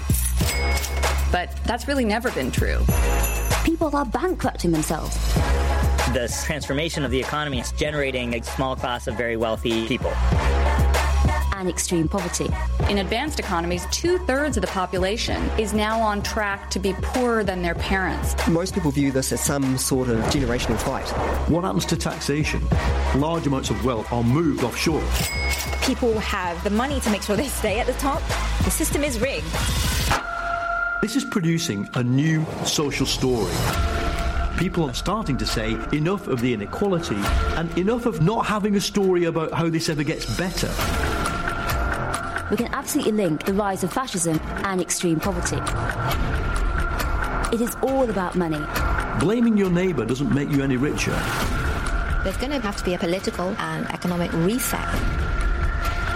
We have to make choices about which future we wind up in It's a move towards creating a new vision.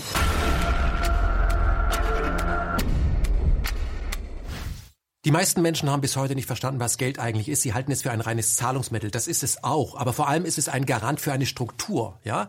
Und in dieser Struktur haben die die Macht, und zwar über alles, die über das meiste Geld verfügen. Je weniger Geld du hast, desto weniger kannst du mitspielen. Und der, der alles Geld hat, der es sich selbst druckt, der kann in diesem System willkürlich alles tun, was er will. Er kann sich auch über das Gesetz hinwegsetzen, denn er, er kauft die Gesetze. Das ist Geld. Ende Januar 2020, das ist ja schon übermorgen, ist die Europäische Gemeinschaft um ein Mitglied ärmer. Großbritannien wird dann die EU verlassen haben. Der Brexit kann beginnen. Möglich gemacht hat das die aktuelle Wahl in England, bei der der konservative Boris Johnson gewann, während die britischen Sozialdemokraten unter Jeremy Corbyn das schlechteste Ergebnis seit Jahrzehnten einfuhren. Geholfen hat dabei die britische Presse, die wie bei uns nur noch deutlicher von Leuten mit extrem viel Geld kontrolliert wird und die wollten, dass Corbyn hoffnungslos abschmiert. Und so wurde eine Verleumdungskampagne nach der anderen gegen ihn in Stellung gebracht. Und als man sich noch nicht sicher war, ja, ob das reicht, ja, äh, wurde auch noch die Antisemitismuskeule geschwungen, ja. Aber um was ging es eigentlich wirklich? Jeremy Corbyn wollte zwar nicht raus aus der EU, aber er wollte immer wieder raus aus der NATO und er wollte sogar, dass die NATO dicht macht. Zudem hat Corbyn öffentlich Israel kritisiert, was äh, ihm natürlich, wir ahnen es, als Hass ausgelegt wurde. Und er hat sich als Gegner des Geldadels, sprich der City of London, positioniert. Damit war die Wahl quasi schon gelaufen, bevor sie begonnen hatte. Aber, seien wir ganz ehrlich, ähm, niemand hätte gegen Boris Johnson gewinnen können, denn Boris Johnson ist eine US-Marionette, wie Großbritannien ein US-Maulwurf in der Europäischen Union war und auch bleibt. Was haben Großbritannien und die USA gemeinsam? Beide haben eine imperiale Vergangenheit. Beide sprechen dieselbe Sprache. Und äh, beide lassen innerhalb des Landes das große Geld die Strippen ziehen. Also die Wall Street und die City of London regieren in Wirklichkeit die jeweilige Region. Im Brexit leben wir nun das Vorspiel auf das, was seit langer Zeit geplant war. Europa soll nämlich gespalten werden, wieder mal gespalten werden, um es dann daran zu hindern, sich äh, im Kollektiv mit der russischen Föderation zu verbinden.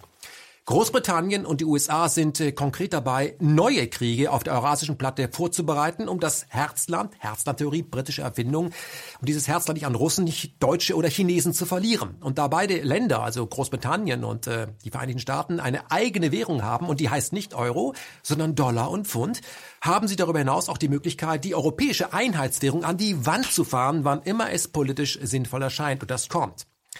Die Grundkonfiguration dieses Euro ist ja eine Fehlkonstruktion, da der einzelne Staat nicht die Möglichkeit hat, die jeweilige Wirtschaft durch Abwertung der Währung anzupassen.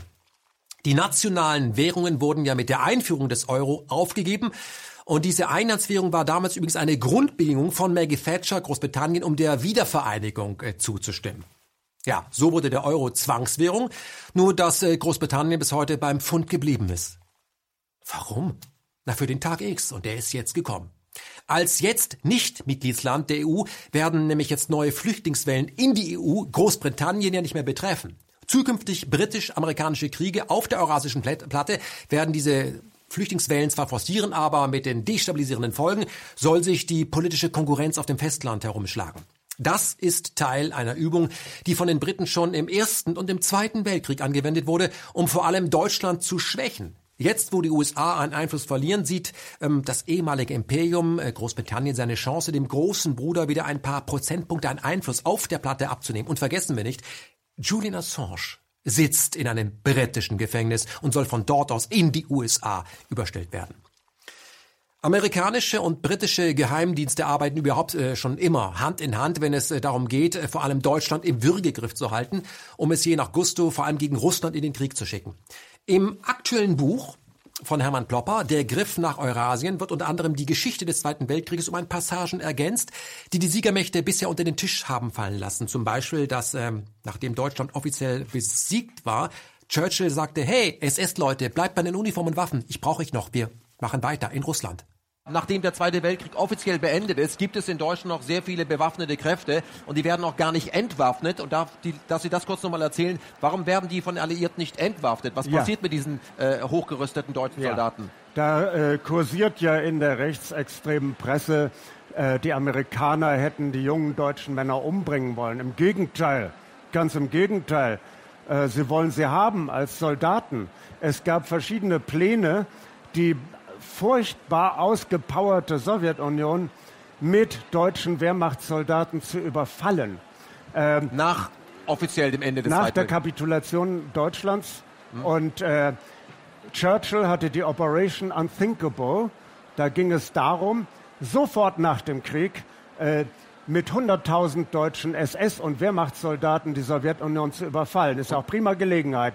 Die sind furchtbar erschöpft und ausgepowert. Also mal Großbritannien sagt, was können wir mit den Nazis noch machen? Lass uns doch jetzt noch einmal die, Ja. das kaputte Russland platt machen und ein, einnehmen. Ja, und dieser Plan ist erst 98 der Öffentlichkeit übergeben worden. Ähm, anderer, und dafür hat er damals ja auch noch diesen Dönitz mit seiner merkwürdigen Flensburg-Episode äh, aufrechterhalten, weil man hatte vor, das kann man auch überall nachlesen, äh, in der Presse, in der damaligen Tagespresse, hatte vor, äh, dann den Krieg mit Deutschland weiterzuführen. Andere Sache, Operation Dropbox. Die Amerikaner hatten denselben Plan und hatten vor, mit der Atombombe die Sowjetunion komplett, also die wicht- 200 Städte komplett auszulöschen, atomar, nach dem Nagasaki-Modell. Und dann sollten deutsche SS-Leute in dieses kontaminierte Gebiet und das in Besitz nehmen. Da wir Hermann Plopper auf der Buchmesse nur sehr kurz interviewen konnten, folgt ein deutlich längeres Gespräch in den nächsten Tagen. Bis dahin lest dieses Buch. Ihr bekommt es bei den Buchkomplizen. Die neuen amerikanisch-britischen Kriege um den Einfluss auf der eurasischen Platte werden in naher Zukunft auch von automatisierten Waffensystemen geführt. Diese Systeme benötigen dann keinen Menschen mehr, der ihnen sagt, was zu tun ist. Sie entscheiden in Echtzeit und autonom, welches Waffensystem mit welchem Sprengstoff gegen welches Ziel wann zum Einsatz kommt. Umgangssprachlich nennen wir das dann KI, künstliche Intelligenz. Diese Intelligenz äh, fängt dann an, für den Anwender selber gefährlich zu werden, wenn dieser auf autonom schaltet, um sich im Krieg einen Vorteil zu verschaffen. Unsere Spezies steht dann auch äh, auf diesem Gebiet direkt am Abgrund. Wir sind größtenteils aber zu dumm, um das zu bemerken. Das ist der Preis, wenn man sich ständig mit Propaganda für Dritte beschäftigt und sich dabei selber eine Überdosis verpasst. Hören wir einem der führenden KI-Experten zu, Nick Bostrom. Now you might say, well, like, if a computer starts sticking electrodes into people's faces, like, we just shut it off. A, this is not necessarily so easy to do if we've grown dependent on the system. Like, where is the off switch to the internet? B, why haven't the chimpanzees flicked the off switch to humanity? Or the Neanderthals? Like, they certainly had reasons. Um, we have an off switch, for example, right here. Uh, uh, the reason is that we are an intelligent adversary. We can anticipate threats and plan around them, but so could a super intelligent agent, and it would be much better at that than we are. Point is, we should not be confident um, that we have this under control here. And we could try to make our job a little bit easier by, say, putting the AI in a box, like a secure software environment, a virtual reality simulation from which it cannot escape.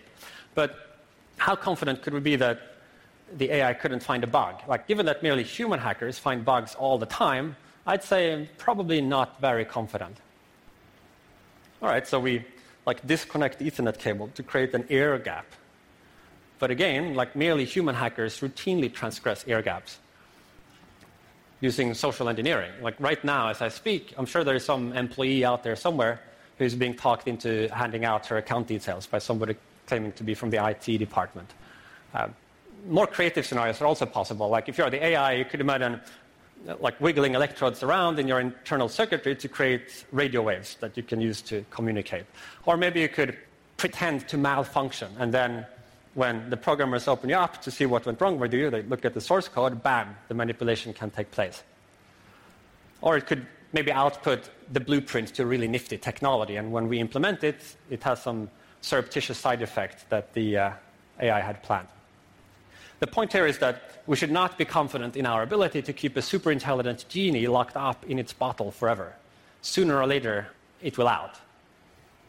I believe that the answer here is to figure out how to create super intelligent AI such that even if, when it escapes, it is still safe because it is fundamentally on our side, because it shares our values.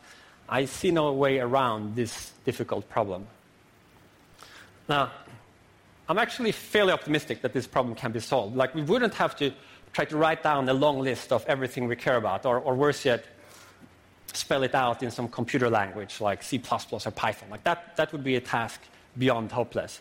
Instead, we would create an AI that uses this intelligence to learn what we value. And his motivation system is constructed in such a way that it is uh, motivated to pursue our values or to perform actions that it predicts that we would have approved of. We would thus leverage its intelligence as much as possible to solve the problem of value loading. This can happen, and the outcome could be very good for humanity. Mit KI ist es wie mit genmanipulierten Pflanzen, die wir irgendwann mal im Freiland getestet haben. Das Experiment hat sich ja längst verselbstständigt. Es hat den gesamten Planeten kontaminiert. Es ist heute unmöglich, genetisch modifizierte Pflanzen wieder aus der Natur zu entfernen, auch wenn wir das wollten. Sie sind nämlich überall. Wenn KI erst einmal auf dem Level ist, äh, selber Entscheidungen zu treffen, wird sich dieser Prozess nicht mehr umkehren lassen und wir haben es schon übermorgen mit Maschinen zu tun, die überall sind, um uns zu manipulieren. Sollten diese Maschinen unser natürliches Verhalten irgendwann als das erkennen, was es nämlich ist, voller Fehler, könnte es passieren, dass diese KI beschließt, diesen Fehler zu beheben. Die KI wird uns auslöschen. Und deswegen lest dieses Buch, damit ihr erkennt, womit wir es eigentlich zu tun haben und äh, was passiert, wenn wir es einfach so laufen lassen. Nick Bostom, Superintelligenz. Was verbindet Elon Musk, Chef von Tesla, Dietmar Woidke, Chef von Brandenburg und Evo Morales, Ex-Chef von Bolivien miteinander. Sie alle sind Teil eines Wirtschaftskrimis, bei dem es äh, vor allem darum geht, ob sich die deutsche Autoindustrie gegen den Newcomer Tesla aus den USA durchsetzen kann oder ob das Rennen am E-Automarkt zwischen den USA und China ausgetragen wird, während die BRD auf der Strecke bleibt. Fangen wir in Bolivien an. Als vor wenigen Tagen der bolivianische Präsident Evo Morales aus dem Amt geputscht wurde und nach Mexiko floh, hielt sich die Bundesregierung merkwürdig zurück. Warum? Nun, die BRD hatte ja vor ein paar Jahren äh, einen Exklusivdeal mit Bolivien eingetütet, der Deutschland das Recht einräumte, die enormen Lithiumvorkommen in Bolivien auszubeuten. Glaubt man den Geologen, befinden sich nämlich 70 Prozent des weltweiten Lithium in diesem südamerikanischen Land und die BRD sollte das vertragliche Recht erhalten, diesen Schatz innerhalb der nächsten 70 Jahre zu heben und zwar exklusiv. Ohne Lithium keine E-Auto-Offensive, denn Lithium ist ein immer noch wesentlicher Bestandteil moderner Autobatterien und deren Preis entscheidet, wie teuer der Wagen am Markt angeboten werden muss. Doch schon wenige Wochen nach der Vertragsunterzeichnung zwischen Deutschland und Bolivien stoppte der Präsident, also Evo Morales, diesen Deal und zwar per Dekret, wie es hieß. Ob das bei einem international bindenden Vertrag überhaupt erlaubt ist, das steht in den Sternen. Fakt ist, die deutsche Autoindustrie hat sehr seither wieder ein Riesenproblem. Sie bleibt nämlich abhängig von Batterien aus chinesischer Produktion. Und die Chinesen kontrollieren 90 Prozent aller seltenen Erden auf diesem Planeten und sind auch gegenüber den Amerikanern schwer im Vorteil. Während die USA zum Beispiel gerade mal 15.000 Tonnen fördern, steht bei den Pekingern aktuell 132.000 Tonnen auf der Uhr. So wundert es auch nicht, dass äh, Trump den Putsch gegen Evo Morales als einen Sieg der Demokratie verkauft, und zwar vor der eigenen Haustür. Denn oder anders gefragt, ob die Lithiumvorkommen jetzt äh, an die USA, also komplett an Tesla gehen, ist noch nicht klar. Man, man ahnt es. Wenn die Deutschen Glück haben, gibt ihnen Tesla aber etwas von dieser Beute ab. Allerdings äh, anders als erwartet. Tesla gibt den Deutschen die Möglichkeit, für Tesla zu arbeiten, um dabei zu helfen, Tesla in Deutschland gegen die deutsche Autoindustrie aufzubauen. Das dafür benötigte billige Lithium wäre ja jetzt reichlich vorhanden. Wenn man das alles nicht weiß, nicht auf der Uhr hat, freut man sich natürlich wie ein Schneekönig über die neue Gigafactory, die Tesla jetzt schon 2020 in Brandenburg errichten möchte. Hören wir äh, Dietmar Woidke, den Ministerpräsidenten von Brandenburg, wie er sich freut. Ich habe selber mehrfach mit den Tesla-Vertretern hier im Haus zusammengesessen. Ich habe mit Herrn Musk telefoniert. Hat eines eine ganz wichtige Rolle gespielt. Und das ist, können wir klimafreundliche Produkte wie zum Beispiel elektrische Automobile auch klimafreundlich produzieren. Und da kommt ein ganz wichtiger Punkt für uns zum Tragen. Und das ist der Punkt, dass wir deutschlandweit Spitzenreiter pro Fläche, aber auch pro Einwohner in der Erzeugung erneuerbarer Energien sind und dass sie europaweit Schwierigkeiten haben werden, Standorte zu finden, wo es diese hohe Dichte an Energieproduktion aus erneuerbaren Quellen gibt. Das heißt, das erste Mal gelingt es hier bei uns in Brandenburg zu zeigen, dass Klimaschutz und Schaffung von Wohlstand und Arbeitsplätzen Hand in Hand gehen können. Alles klar. Tesla baut in Deutschland und Brandenburg freut sich, da es so seine überschüssige Windenergie an den Mann bringen kann und äh, ja eine Handvoll Arbeitsplätze kassiert, die andere deutsche Autohersteller dann aber abbauen werden, denn wer sich einen modernen Tesla kauft, zum Beispiel einen Model 3, der braucht ja keinen ID3 von VW mehr, dessen Reichweite eh äh, nicht mit dem eines Teslas mithalten kann. Wenn Deutschland auf dem E-Automarkt wirklich ganz vorne mitspielen will, muss es deutlich mehr in Batterieforschung investieren in Feststoffbatterien, die kaum noch seltene Erden benötigen, da sie eher auf Natrium setzen. Im Forschungszentrum Jülich gibt es bereits erste Prototypen, die herkömmliche Tesla-Batterien haushoch überlegen sein werden, wenn es gelingt, sie industriell zu fertigen. Diese Batterien laden deutlich schneller, sie sind kompakter und sie können rund doppelt so viel Energie speichern, was eine Verdoppelung der Reichweite bedeutet. Dass die Bundesrepublik mit diesem Batterietyp nicht schon längst auf dem Markt ist, hat mit dem veralteten Selbstbild unseres Landes zu tun, also unserer Eliten, denn wir ruhen uns auf den Lorbeeren der Gründerväter der Republik aus. Wie kann es überhaupt sein, dass ein Branchenneuling wie Elon Musk ja, mit Tesla ein E-Auto erst entwickeln muss, damit sich die deutsche Autoindustrie überhaupt bewegt? Und als Musk jetzt in Deutschland das goldene Lenkrad erhielt, also die höchste Auszeichnung der Kfz-Branche, demütigte er damit nicht äh, die deutsche Autobranche, sondern er gab dieser Branche die Möglichkeit, sich selber zu demütigen. Aber auch im Bereich Wasserstoff verpennt die BRD den Anschluss an die Weltspitze. Es ist nämlich Japan und Korea, die der deutschen Industrie hier um zehn Jahre voraus sind. Und was tun wir? Was tut unsere Regierung? Sie investiert und auf ausdrücklichen Wunsch der USA lieber in Milliarden in Rüstung. Ja, hier werden quasi vor unseren Augen zukünftige Arbeitsplätze vernichtet. BRD. Behämmert, rückständig, dumm. Wie lange können wir uns noch diese Laiendarsteller in Berlin leisten. Und was die deutsche Kfz-Branche ebenfalls nicht bedacht hat, ist die Frage zu beantworten, wie sie eigentlich mit diesen verunfallten oder in Brand geratenen E-Autos in Zukunft umgehen will. Hier handelt es sich nämlich um eine Hochvolttechnik und die ist nicht äh, klassisch mit Schaum oder Wasser zu löschen. Um einen brennenden Tesla oder übermorgen VW Platz zu machen, benötigt die Feuerwehr in Deutschland spezielle Badewannen, in denen der Wagen dann einen Tag lang versenkt wird, äh, bis man ihn wieder entsorgen kann. Nur gilt dieses Fahrzeug dann als Sondermüll. Wohin mit diesen Tausenden von E-Autos, die in naher Zukunft bei Crashs aus dem Verkehr gezogen werden müssen? Auch auf diese Frage hat äh, unsere Industrie keine Antwort. Wollen wir es machen wie bei der Atomkraft? Beim Atommüll, Augen zu und durch. Kommen wir zum wichtigsten Punkt dieser Sendung, dieser Ausgabe Me, Myself in Media, Ausgabe 54. Wie wollen wir auf diesem Planeten weitermachen? Also ich meine uns. Fakt ist, äh, wenn wir weitermachen wie bisher, werden wir nicht mehr sehr weit kommen.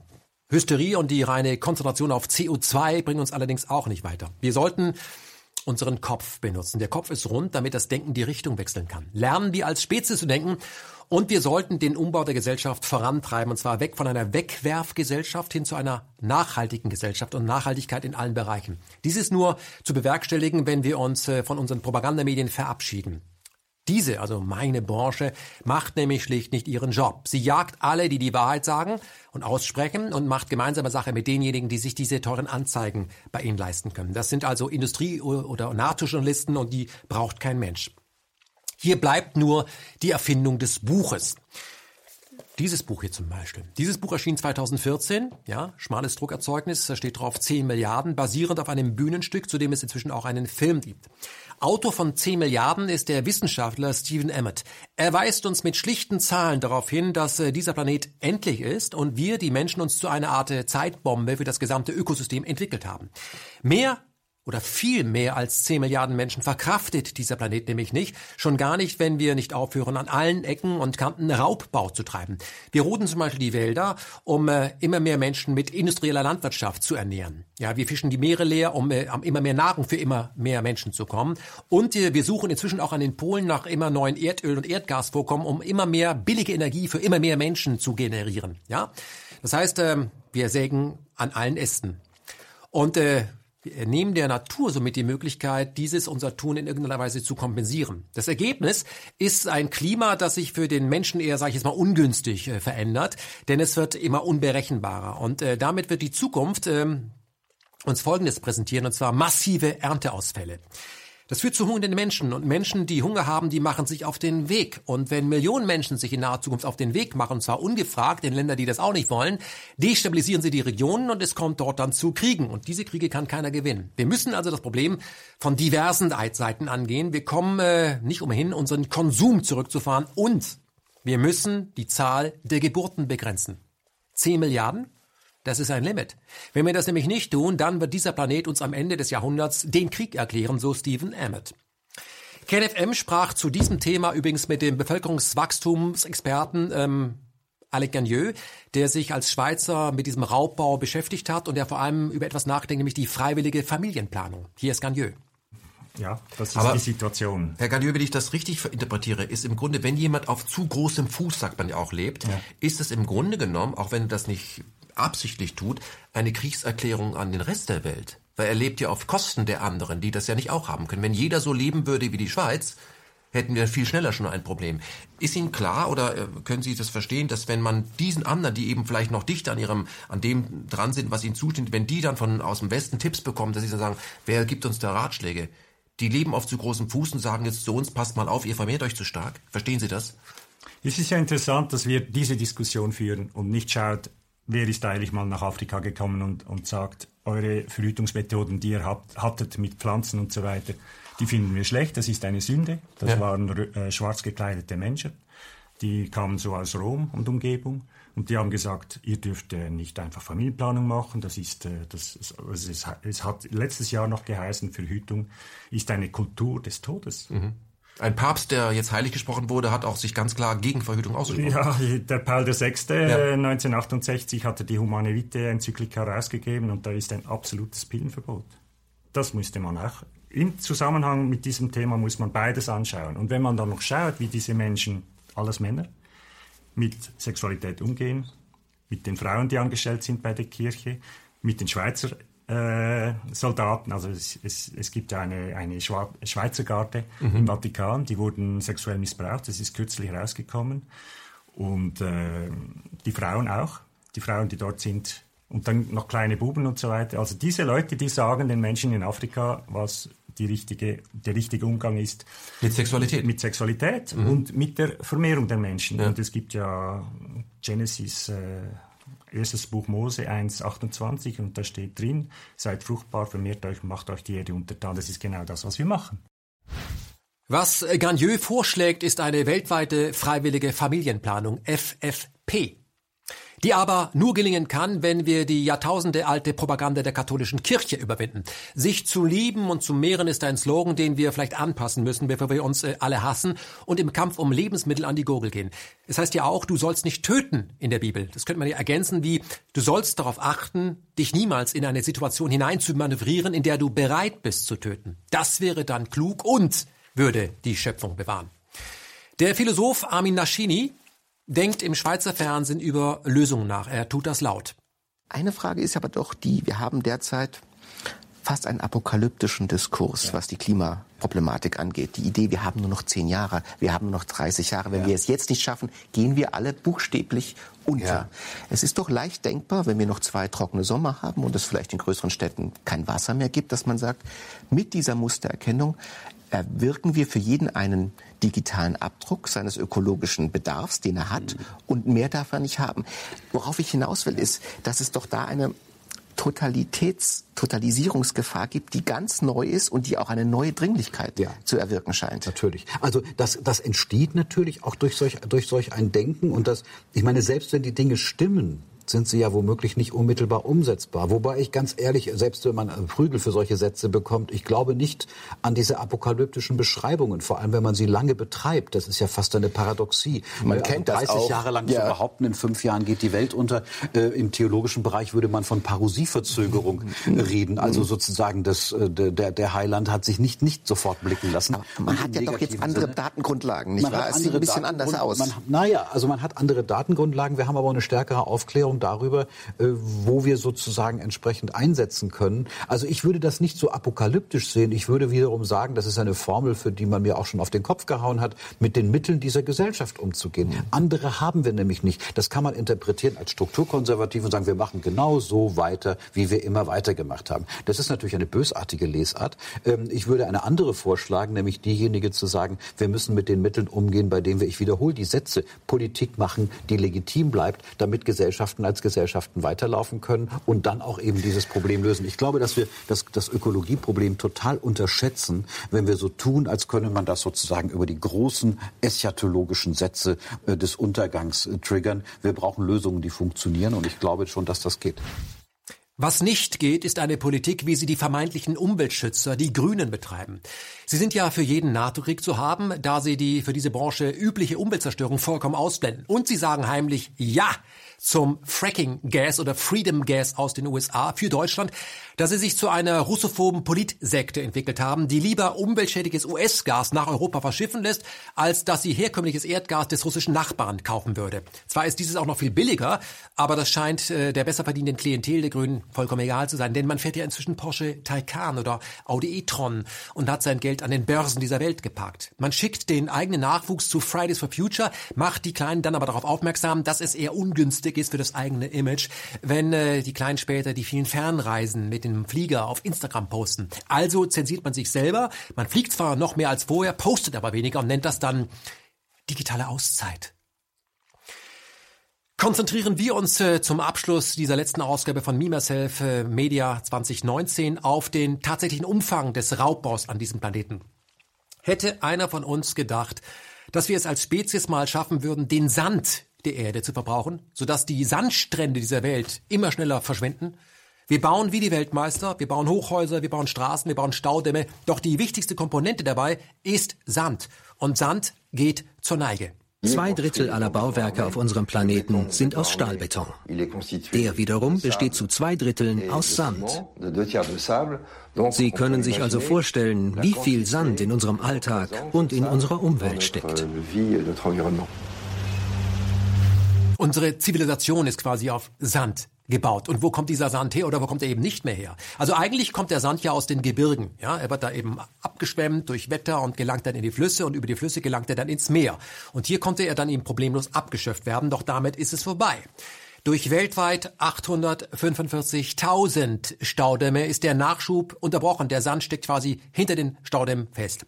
Der weite Meer, sprich in Küstennähe abgebaute Sand, wird daher nicht ersetzt. Und das führt dazu, dass weltweit die Strände in jene Mulden abrutschen, die zuvor für die Sandgewinnung ausgebaggert wurden. Auch wenn man es kaum glauben kann, aber weltweit verschwinden immer mehr Strände, während sich die Wüsten ausbreiten. Warum? Wüstensand ist für die Bauindustrie nicht geeignet, denn Wüstensand ist anders als Sand aus dem Meer zu glatt. Wüstensand in Beton, in Zement eingebracht, geht keine klebrigen Verbindungen ein, er ist nicht stabil. Kommen wir zum Schluss der Sendung zu diesem Buch. Die Öko Katastrophe. Herausgegeben vom Rubicon, also der Seite, die dafür extra einen Verlag gegründet hat. Auf 380 Seiten finden sich 29 Autoren und sie alle beschreiben aus diversen Blickwinkeln unseren Umgang mit unserer Mitwelt. Nicht Umwelt, Mitwelt. Ja, wir benehmen uns äh, wie eine Abrissbirne in einem historischen Museum für Kunst. Ja, dass das am Ende des Jahrhunderts in unserem eigenen Untergang führen muss, ist ja keine Hellseherei, sondern eine schlichte Umgang und eine schlichte Umgang und Logik mit Zahlen. Wer nämlich den Ast, auf dem er sitzt, mit einer Motorsäge bearbeitet, kann nicht davon ausgehen, dass das immer so weitergeht. Jetzt könnte man sagen, na ja, aber der Ast ist ganz schön dick. Das stimmt, aber auch die Motorsägen sind in den letzten Jahren immer dicker geworden. Wir werden also abstürzen, so viel ist sicher, oder wir hören endlich mit diesem Wahnsinn auf und beenden das Experiment Wegwerfgesellschaft. Ich sprach mit einem der Autoren dieses Buches, nämlich Dirk Pohlmann, der ist neben Jens Wernicke auch einer der Herausgeber. Wir haben jetzt wirklich die Verantwortung zu übernehmen für diesen Planeten. Wir haben bisher haben wir ihn nur ausgebeutet. Das wunderbare Bild von Dirk Fleck. Äh, wir pinkeln äh, im, im, Wohnzimmer in den Teppich und da halten uns nicht darüber, ob das gut ist zu pinkeln, sondern wie saugfähig der Teppich ist. Das so haben wir uns die ganze Zeit verhalten. Und jetzt wäre es sozusagen, da fehlt die äh, resolute Mutti, die, die nicht unsere Mutti, sondern eine, die sagt, hier aufhören damit. Teppich wird gewaschen und ihr geht jetzt in Zukunft wird hier ein Klo gebaut, aber zackig. Ja, das ja. muss die Mutti aber durchsetzen. Ja, genau. Das muss sie durch. Und deswegen äh, wir kommen auch dahin, dass also sozusagen das ist ja eine von den äh, von den Thesen von äh, ähm, Ahmed Nafez oder ja. wie, ähm, das ist einer der großen, äh, großen äh, Aufsätze in Buch, ja. Auch Eisenstein, das sind wirklich, das sind die Leute, die für mich am, und Mausfeld, die, ja. ähm, die sozusagen am weitesten an den Rändern graben. Und da geht's genau darum, das ist hoffentlich das, was dieses Buch auch erzeugt, dass wir uns drüber unterhalten ähm, können wir wirklich, ähm, also können wir so weitermachen wie bisher? Ist das nicht so, als wenn wir vertraut haben, dass der Kapitän uns äh, von äh, England nach Nordamerika fahren wird und der rauscht mit Höchstgeschwindigkeit durch das, äh, aus, durch das Eisbergfeld und jetzt sind wir gegengecrashed und da sagen uns Leute noch drei Stunden, dann ist das Ding gesungen. Herr Pullmer, ich möchte, ich möchte, trotzdem äh, hier einhaken, äh, weil wenn Sie das Wort Verantwortung äh, hören, ähm, das ist, ähm, das erinnert mich sofort an Frau von der Leyen, die auch mit der NATO Verantwortung irgendwo üben möchte. Was mich bei den bei Demo, bei, bei mir den Vergleich mit Frau von der Leyen. Bei Demonstrationen immer stört. Ähm, ich finde das toll, wenn Menschen für Demonstrationen demonstrieren, auf die Straße gehen, aber es bringt nicht so die aus. Die Plakate sind Forderungen an andere. Ja. Und das ist das, wo ich denke, da wo ich irgendwann gesagt habe, da ist was dran. Also warum funktioniert das nicht? Weil meine Haltung ist das Verantwortung, ähm, das müsst ihr mal ändern. Und im Buch wird ja auch beschrieben, ändern müsste man sagen, hör zu, es ist so, ähm, wir haben sehr lange auf hohem Fuß gelebt, also nicht auch nicht alle, aber wir im Westen haben doch auf hohem Fuß gelebt und jetzt macht man so, wir müssen Freiheit abgeben, Luxus abgeben, Möglichkeiten abgeben, damit andere auf die Hälfte kommen. So, das tut auch der Mensch doch nicht. Freiheit bedeutet doch für uns, dass wir immer alles tun können, was wir wollen. Freiheit bedeutet auch, äh, es nicht als ähm, Freiheitsentzug anderer und damit auch im Rückschluss auf uns selbst, dass der Supermarkt immer voll ist, weil wir sehen nicht darin, dass das volle Supermarktregal mit Erdbeeren das ganze Jahr über bedeutet, dass irgendwo nie Erdbeeren sind. Mhm. Also unser Freiheitsbegriff ist doch auch pervertiert. Das ist, glaube ich, dass ich glaube, wir müssen generell uns die Frage stellen, warum sind wir da angekommen, wo wir sind? Weil die Tipps, die wir haben, die Sprache, die wir benutzen, das ist verquert und das sind Tipps an andere. Wir müssten auf Freiheit verzichten. Das tun wir nicht. D'accord. Also das ist, äh, wenn ist mit allem, auch mit den mit diesen Gedankenwelten, mit der Sprache, ist man in dem gefangen, was ist. Deswegen nochmal äh, sozusagen der Punkt, an den Rändern zu graben, da neu ranzugehen, das neu zu betrachten das ist das, wo man auch merken wird, wenn man das liest, wo man sagt, oh, Moment, äh, das ist interessant. Zum Beispiel Eisenstein, äh, der ja gar nicht, äh, der sagt, ähm, das Problem zum Beispiel, das ist jetzt eher so eine Richtung, wo er sagt, mit dem CO2, das ist so monokausal, ähm, sondern betrachtet äh, allein die Vorstellung, dass man Sachen so planen kann und dass man aus Zahlen, also dass man Modelle macht und dann sagt, wir regeln das, ja, dass man, äh, ob man so überhaupt an die Natur rangehen kann. Das ist so ein Gedanke, den er da drin hat. Ist das überhaupt, ist das miteinander kompatibel? Ist das nicht bereits eine Erscheinungsform von der äh, von der Denkweise, die uns in die, in die Katastrophe reingeführt hat. Wie viel ist davon Denken? Also das heißt auch mit den Demonstrationen, es ist alles unzureichend. Auch, dass wir uns unterhalten darüber, ob man in Rammstein ist äh, und auf äh, gegen Klima und warum wir nicht zusammen, das sollten wir alles zusammen machen. Wir sollten einfach, denke ich, begreifen, dass das so, wie es ist, nicht weitergeht, dass wir was anderes suchen müssen und das sollten wir gemeinsam suchen, weil wir haben keinen, äh, wir haben keinen lieben Gott und keinen Papa, der uns sagen wird, so wird das aussehen. Das ist aber was eben progress. auch, wenn nicht den Planeten zu retten heißt, die herrschenden Eliten zu stürzen. Genau. Es ist aber zu kurz gesprungen, wenn man sagt, okay, das ist ja ein Pyramidensystem und da müssten nur ganz andere Eliten oben sitzen, da nein, wird alles gut. keinesfalls. Kein, nein, kein Austausch der Eliten. Das funktioniert, das, diese Art von Revolution funktioniert nicht. Nein, die funktioniert nicht. Das ist eines der wichtigsten Bücher in diesem Jahr, denn es verschafft euch einen Überblick über den Status quo. Ihr bekommt es natürlich auch bei den Buchkomplizen. Also geht auf die Seite Buchkomplizen und kauft es dort und nicht bei, ihr wisst schon, wo ihr es nicht kaufen sollt. Macht euch selber ein Bild und übernehmt nicht einfach nur die Propaganda aus Quelle X. Ja, ihr müsst also anfangen, selber zu denken, wenn ihr das nicht schon getan habt. Es reicht nicht nur die Quelle eurer Informationen zu wechseln und dann eben diese zu zitieren. Ich habe es schon oft gesagt. Es ist äh, nicht das, was wir vermitteln wollen, wenn ihr sagt, na, ich schaue jetzt nicht mehr Klaus Kleber, ich schaue jetzt Ken Jebsen. Nein, die Botschaft dieser Sendung heißt, ähm, macht euch selber schlau, denn auch wir können immer nur einen Ausschnitt von dem bieten, was ihr die Realität nennt. Wir werden als Spezies nur dann die Kurve bekommen, wenn wir anfangen, uns außerhalb der Propagandamedien selber zu bilden. Bildung ist der Schlüssel oder wie Malcolm X mal sagte, Bildung ist unser zukünftiger Reisepass. Das Morgen gehört den Menschen, die sich heute darauf vorbereiten, durch Bildung. Ich möchte mich an dieser Stelle ganz herzlich bedanken für ein spannendes Jahr 2019 was ihr da getan habt, nämlich uns zu unterstützen, anzuklicken, weiterzählen, ist wirklich großartig. Ähm, spitze, toll. Ich werde von euch auch immer wieder auf der Straße angesprochen, auch unsere Mitarbeiter werden auf der Straße angesprochen, die auch neue Formate machen, neue Gesichter und äh, da höre ich eigentlich nur Gutes. Super, also dieser Shitstorm gegen uns, das hat überhaupt nicht funktioniert, das hat eher dazu geführt, dass man uns mehr klickt und ich möchte mich dafür ganz herzlich bedanken, weil dann ist äh, das, was wir hier tun, dann ist unsere Arbeit angekommen. Dann, äh, ich habe das neulich schon erzählt, da kommen Leute auf mich zu, die gesagt haben, ich habe die Dinge von euch gesehen, ich habe die Bücher gelesen und ich habe jetzt angefangen, mein Leben zu ändern. Ich unterlasse jetzt Sachen und mache neue. Ich baue jetzt einer neuen Welt auf. Ich bin nicht nur gegen die alte, ich mache selbst was. Und das ist das, was wir wollen. Wir wollen, dass ihr selbst was macht und äh, dafür gibt es ja auch eine eigene Rubrik bei uns. Die Macher werden auch im nächsten Jahr viele dieser kleinen Macher vorstellen, wo wir zeigen, hey, langsam bekommen wir mit dem, was wir hier produzieren und publizieren, langsam bekommen wir Grip auf die Straße, dass die Leute nicht mehr abwarten, sondern sagen, ich mache mich jetzt selbstständig. Ich erkläre mich jetzt für zuständig. Das ist das, was wir wollen. Ich wünsche euch äh, ein schönes Restjahr 2019. Wir sehen uns 2020 auf der anderen Seite der Raumzeit. Mein Name ist Ken Jebsen und meine Zielgruppe bleibt der Mensch. Äh, ich habe, ich hab, weißt du, sagst Motorradfahrer, ja. ich habe mir vor zwei Jahren ziemlich genau diesen Finger abgetrennt. Wirklich abgetrennt? Unfall abgetrennt. Ja. Und der wurde wieder angenäht. Und du hast beim Elektrofahrrad versucht, die Kette wieder drauf. Das war gar keine gute Idee. Der Finger war weg. Der wirklich weg war. Ja. Der war weg. Ja. Also das Krankenhaus wollte den eigentlich aufgeben? Krankenhaus, nein, die haben wieder angenäht. Okay. Und dann nach der Operation, ich habe mich entschieden, keine Vollnahtsoße, ich habe gebeten, nur hier den, den Arm ja. da lahm zu legen, dass ich zusehen kann. Und nach einer zweistündigen Operation, gigantisch, was die Chirurgen geleistet haben.